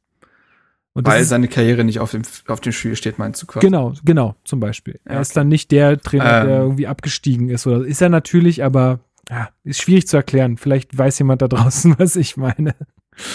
Ich glaube, dass einfach, dass Paul Dada ein brutaler Realist ist. So. Ähm, und ihm einfach bewusst ist, dass man dieses Tal durchstreiten, durch, äh, ja, durchschreiten äh, musste mit Frankfurt, München, zwischendurch Stuttgart die ja auch kicken können, äh, Leipzig, Wolfsburg. Und das Tal geht ja dann weiter. Aber er muss die Köpfe jetzt oben behalten. Er muss einen quasi permanenten guten Durchschnitt schaffen in den Spielen, spielerisch, genau. damit die Mannschaft an seinen taktischen Plan glaubt. Und das fände ich, hast du ja, wie gesagt, wir haben über Leipzig gerade geredet, das hat die Mannschaft, dass die Moral irgendwie oben bleibt, weil man sich über andere Dinge Erfolgsmomente holt. Ähm, die man dann beispielsweise in der Videostudie zeigen kann. So, Leute, das habt ihr richtig gut gemacht. So, wenn dann das Tor fällt. Das ist ja auch bei Hertha aktuell so. Wenn dann das Tor fällt. Das ist das, der letzte Satz, der quasi nie beendet wird aktuell. Ähm, und die Moral muss oben gehalten werden, um dann in diesem Spiel gegen Augsburg, was dann äh, zwischendurch haben wir Wolfsburg, das ist auch ein Spiel, eine Chance, was zu holen. Aber um auch in der Partie dann gegen Augsburg quasi was zu holen, weil dann spielst du gegen Dortmund, gegen Leverkusen, gegen Union, gegen Gladbach. Boah, fuck. Ist auch nicht geil. Ja, ist halt auch nicht geil. Und, bist, und du musst quasi jetzt schaffen, den gute Launebär zu spielen, dass diese Mannschaft nicht zusammenklappt bis dahin. Weil ja dann erst der Endspurt kommt mit Mainz, Freiburg, Schalke, Bielefeld, Köln und Hoffenheim. Das ist eine moralisch, also eine, da die Moral offen, oben zu halten, ist total eine schwere Kiste. Ja. Ähm, aber wir haben ja hier auch einen studierten Psychologen äh, mit Niklas. Erzähl mal, wie, wie, wie geht man das an? Naja, also Sportpsychologie ist ja, ist ja ein super spannendes Thema und das ist auch was, was in der Bundesliga sträflichst vernachlässigt wird. Also wenn du dir in andere Ligen anguckst oder andere Sportarten, ähm, also ich weiß zum Beispiel, dass sie in Spanien vor 10, 15 Jahren bei Mannschaften teilweise drei, vier Sportpsychologinnen hatten. So, während es in Deutschland zu diesem Zeitpunkt, ich glaube, eine, einen einzigen gab für die gesamte Bundesliga. So. Und wie Marc schon gesagt hat, ne, das, das Problem ist ja, dass wenn du gut spielst und trotzdem nicht gewinnst, dass das ganz, ganz viel mit dir macht, weil du dann dich darauf fokussierst oder weil dann dieses, dieses, diese Überzeugung entstehen kann. Jetzt haben wir schon so gut gespielt. Ach, und es bringt ja immer noch nichts. So. Mhm. Und das ist total gefährlich für, für Sportlerinnen. So, und ähm, gleichzeitig, also ein gutes Beispiel ist zum Beispiel auch beim Elfmeter. Wenn du, ähm, also wie tückisch das sein kann, wenn du jetzt einen Elfmeter reinschießt, dann könntest du ja sagen, dass die, dass die Spielerin ähm, sagt, oh, Glück gehabt, dass ich diesen Elfmeter reingeschossen habe. Hier, meine, äh, meine Teamkameradinnen sind alle, sind alle zufrieden. Wow, ich habe da was geleistet. Das Tückische ist jetzt aber, dass, dass es sein kann, dass sich dann die gegenteilige Überzeugung entwickelt, dass man sagt, oh Gott, was wäre denn passiert, wenn ich diesen Elfmeter nicht reingeschossen hätte? Und dann bleibst du bei diesem Gedanken hängen und kommst du ins Grübeln. Und das sorgt dann für erweiterten Druck bei der nächsten Elfmetersituation. Also, das ist jetzt nicht so, es ist jetzt eben nicht so einfach, dass du sagst, komm, die brauchen einfach mal Erfolgserlebnisse. Nee, nee, nee, das muss wirklich auch von den Verantwortlichen gut moderiert werden und dann eben auch durch Videoanalyse gezeigt werden, guck mal hier, ihr habt hier wirklich was gut gemacht und ihr könnt einfach nichts dafür, dass Klostermann da zweimal seinen inneren Superman channelt ähm, und zwei sichere Tore verhindert. So, das ist nicht eure Schuld. Und wenn ihr genauso weitermacht, Augsburg hat kein Klostermann in der Verteidigung. Und dann sind die beiden Dinger drin. Also so muss man das irgendwie angehen. Ja, Dada hat genau das auch gesagt. Er hat auch gesagt, ey, ich werde denen das in der Videoanalyse zeigen. Ich werde denen zeigen, dass sie äh, vieles auch gut gemacht haben. Und daran müssen wir uns jetzt äh, weiter entlanghangeln. Ähm, ich muss ja. da gerade ganz kurz, ich muss da gerade nämlich auch an das Spiel gegen Bayern denken, wo Konja den Lupfer rechts in den Pfosten setzt. Mhm. Wo Dardai sich dann in dem Sky-Interview danach nicht darüber aufregt, dass Konja den nicht macht, sondern sagt, er war da. So, und Konja ist unser bester Fußballer, in der Regel geht er rein. Ähm, für mich ist er wichtig, dass er in der Szene da war. Also auch da wieder das Positive hervorzutun. Ne? Das passt ja gerade total in das Narrativ, was wir gerade aufgemacht haben, was quasi das Trainerteam aktuell tun muss. Ich glaube, dass er wahrscheinlich auch ein Zecke mit seiner Ansprache sicherlich ein guter Mann ist. Ja, und das, äh, was ich mit vielen Worten versucht habe vorhin zu erklären, ist eigentlich nur das, dass äh, äh, ich glaube, dass äh, Paldadei fast der, der Beste für Hertha aktuell in dieser Situation ist, um das zu schaffen, glaube ich. So. Gut. Ja, man muss sich also vielleicht noch ganz kurz, man muss sich angucken, wie er auf Luke Bacchio zugeht, nachdem er ihn ausgewechselt mhm. hat. Ja. So, also ja. das kann man auch bei YouTube sehen, die Szene. Also er, es ist dieses obligatorische, ich umarm dich, aber man sieht eigentlich auch jetzt total viel reininterpretieren, wie Luke Bacchio sich eigentlich so ein bisschen schon lösen will, aber Dada hält ihn halt noch vielleicht eine, anderthalb Sekunden länger da, um ihn halt noch mal wirklich gut zuzureden. So, und das, das ist dann halt diese menschliche Qualität, die man ja Dada im Umgang mit den Spielern durchaus attestieren kann. Ja, und die du halt auch im Abstieg, Abstiegskampf brauchst und die du ja auch erstmal ein bisschen in diese Mannschaft reinbringen musst wieder, ne? Also es geht ja alles nicht von heute auf morgen. Und bringt ja auch nichts, solche Spieler dann zur Sau zu machen. Also das Gegenteil, das Gegenteil kannst du ja auch nicht machen. Und Dada guckt genauso auf die Tabelle und die Anspannung wird natürlich größer. Niklas Stark hat auch ganz offen letztens zugegeben, dass er natürlich, dass er auf die Tabelle guckt, so. Also naja. dieser Mythos von wir schauen jetzt nur auf uns, bla bla bla, das ist Quatsch. Also, ähm, und es ist jetzt einfach so, das ist das Ding, das hat auch, glaube ich, der Tagesspiegel heute, dass Hertha so ganz viele können Spiele aktuell hat. Sie können Punkte holen und die Muss-Spiele kommen erst, aber der Rahmen, der sportliche, die Tabellensituation macht gewisse Können-Spiele eigentlich auch schon zum Muss-Spielen, weil eben Mainz von hinten kommt, weil Bielefeld noch äh, erst nur einen Punkt hinter Hertha steht, nee, punktgleich, mhm. und die ja noch das äh, Rückspiel, also die, äh, dieses Rückspiel gegen Bremen haben, dieses Nachholspiel, was auch immer noch in den Köpfen ist, da können ja noch mal Punkte runterfallen so dass ganz viele Spiele, die eigentlich nur im Können-Zustand sind, in den Muss-Zustand wechseln, weil die Tabellensituation es einfach hergibt. Du bist jetzt einfach gezwungen, Punkte zu holen und so musst du ja auch jedes Spiel angehen. Das ist ja Wolfsburg, wie gesagt, ist eine weitere Chance, Punkte zu holen. Ja. Und so, es ist ja auch äh, psychologisch. Das, jedes Spiel kann, ja. Es ist ja psychologisch viel schwieriger, ähm, irgendwie auf einem Abstiegsplatz zu stehen und dann aber noch irgendwie die untere Tabelle, äh, Tabellenhälfte vor der Brust zu haben, als irgendwie, ähm, ja, weiß ich nicht, irgendwo auf Platz äh, 10 rumzudümpeln und dann halt irgendwie ein, äh, ein, ein starkes Restprogramm zu haben. Also es ist ja psychologisch eine völlig andere Situation. Und äh, das, glaube ich, habe ich ja vorhin gesagt, äh, wird, glaube ich, die Herausforderung sein, dass man da ähm, die, die Köpfe ähm, oben behält. Man, ja, man muss, man muss einfach hoffen, dass Dardai vielleicht auch, also Dardai lernt diese Mannschaft in ihrer Zusammenstellung und viele neue Charaktere ja auch gerade kennen. Und er wird auch seine Lehren eventuell aus diesem Stuttgart-Spiel gezogen haben. Das war das erste Spiel unter Dardai, was Muss-Spiel war.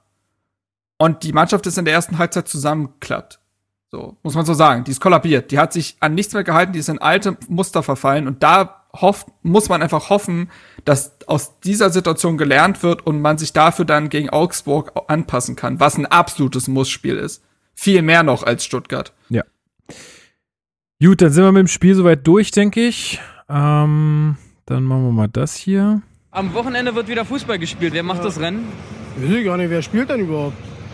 Hertha BSC wird äh, in Wolfsburg antreten. das ist schön, oder? Ah, Derby-Zeit. Das bessere Derby, wie ich es nenne. Weiß ich nicht, wer spielt denn überhaupt? ähm, das ICE-Derby, das hallo. IC, genau. Ähm, Vol Volkswagen Wolfsburg, äh, Entschuldigung, der VfL Wolfsburg gegen Hertha BSC. Ähm, ja, Marc hat es vorhin schon so ein bisschen anklingen lassen. Also Wolfsburg ist jetzt halt einfach mal 600 Minuten, über 600 Minuten ohne Gegentor. Das letzte Gegentor fiel am 16.11. Sind neun Pflichtspiele, haben sie nicht verloren. Ähm, also, ums Da war kurz zu machen. noch minderjährig. ey. Ums, ja, ums kurz zu machen, äh, nicht nur gefühlt, ums kurz zu machen, ähm, das 0 zu 0, äh, äh, also das ist so ein bisschen das höchste der Gefühle, was ich da sehe. Aktuell. Ähm, John Cordoba kommt zurück in den Kader. Der wird wahrscheinlich noch nicht von Beginn an spielen, zumindest auch laut Mhm. den Aussagen von Dardai, weil er einfach, weil sie jetzt auch nichts riskieren wollen, nicht noch eine Muskelverletzung direkt hinterher schieben wollen. Äh, das bringt so ein bisschen Hoffnung, aber ganz ehrlich, Leute, ich glaube, äh, da muss man sich eher darauf konzentrieren, die Null zu halten und den Punkt irgendwie zu entführen. Alles andere würde ich mich schon stark wundern. Ja, wir machen diese Statistiken immer ein bisschen Hoffnung, diese, diese Genau. Serien, weil Serien sind halt dazu da, um zu reißen. Und je länger die Serie anhält, desto größer die Wahrscheinlichkeit, dass sie reißt. Ich habe ja schon gesagt, es ist eigentlich so ein Spiel, wo ausgerechnet die so torlose alte Dame gegen das Bollwerk Wolfsburg plötzlich doch in Führung geht. Und alle sich sagen, hä? ähm, also das ist tatsächlich eigentlich fast schon gemalt, aber das ist halt auch diese komische, verquerte Fußballhoffnung, ne? Ähm, die gar nichts mit der Realität, Wahnsinn, ich auch Realität mal- zu tun hat. wenn ich auch immer auf Ja. Twitter diese ganzen Tipps lese, so, also ich bin das letztens durchgegangen, weil ich habe tatsächlich, hier gibt's ja immer von äh, vom äh, Account Big City Club gibt's ja immer so ein kleines Tippspiel, wo man so eine Tasse gewinnen kann und dann äh, habe ich tatsächlich auf 03 getippt und bin dann irgendwie nach dem Spiel mal so die Tipps durchgegangen, wer denn alles noch so richtig getippt hat. Aber wenn ich da sehe, 2-1, 2-0 für Hertha, wo ich mir so dachte, wo kommt, also klar, man, viele sagen auch, ich tippe nicht gegen Hertha und äh, mache ich nicht, aber wenn man mal wirklich realistisch ist, dann kann man sich doch da jetzt gegen Wolfsburg wirklich nichts ausmalen in unserer Verfassung. Nee, komm, ich, ich, ich hoffe, dass dir der Kaffee aus dieser Tasse richtig schlecht schmeckt und dich immer daran erinnert, unter welcher, unter welchem Irrglauben Ich habe ich hab sie ja noch nicht mehr gewonnen. Ich habe sie noch nicht mehr gewonnen. gewonnen hast. So, Ich habe sie noch nicht mehr doch- gewonnen. Es ist doch viel besser. Was würdest du eher nehmen? 100 Euro bei Tipico gewinnen mit dem Sieg von Hertha oder 1000 Euro bei Tipico und Hertha gewinnt, äh, verliert 0-7. Aber du hast richtig getippt. Tatsächlich. Was würdest du? da, ich beantworte diese Frage nicht. Ich, äh, ich werde eine Anekdote erzählen. Ne? Und zwar Christopher, der ja auch schon äh, vor etwas längerer Zeit hier im Podcast war, der äh, hat der alte Wettkönig. Der hat's ne? immer, ja, der hat ja aufgehört damit. Der hat aufgehört, er ist ja, hat ja dem abges, äh, ja, abgeschworen.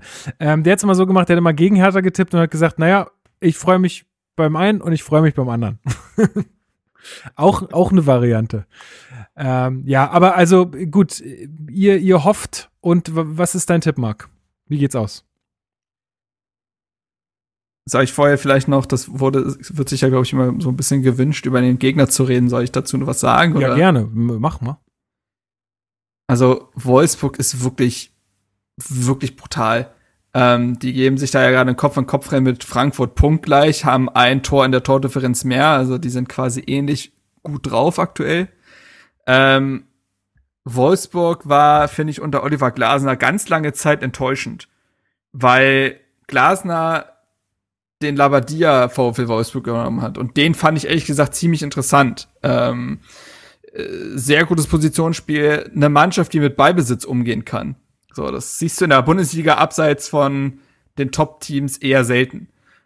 Und Glasner hat dann einfach irgendwie seinen biederen Umschaltfußball einfach rübergestülpt und das war dann alles, als ob er so ein wunderschönes Gemälde einfach so mit grauer Farbe einmal rüber, komm, machen wir neu.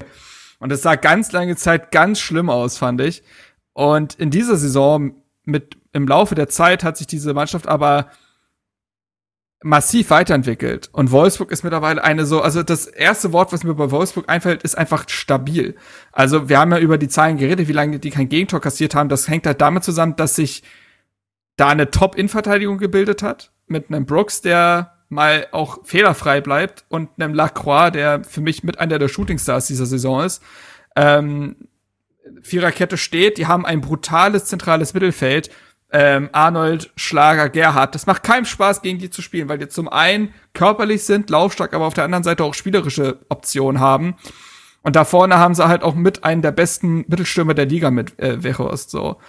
Plus, sie haben sehr wuselige, schnelle Außenspieler mit Steffen, mit Baku, mit Brekalo, mit Viktor, also auch verschiedene Typen. Maxi Philipp kann die Partie kommen das ist so brutal stabil, was die machen. Und die haben jetzt eben auf diese Speedere, wir können ein Spiel töten, auch noch drauf geschafft, dass sie auch noch ein Spiel mit drei Tonnen Unterschied gewinnen können, wie jetzt zuletzt gegen Bielefeld.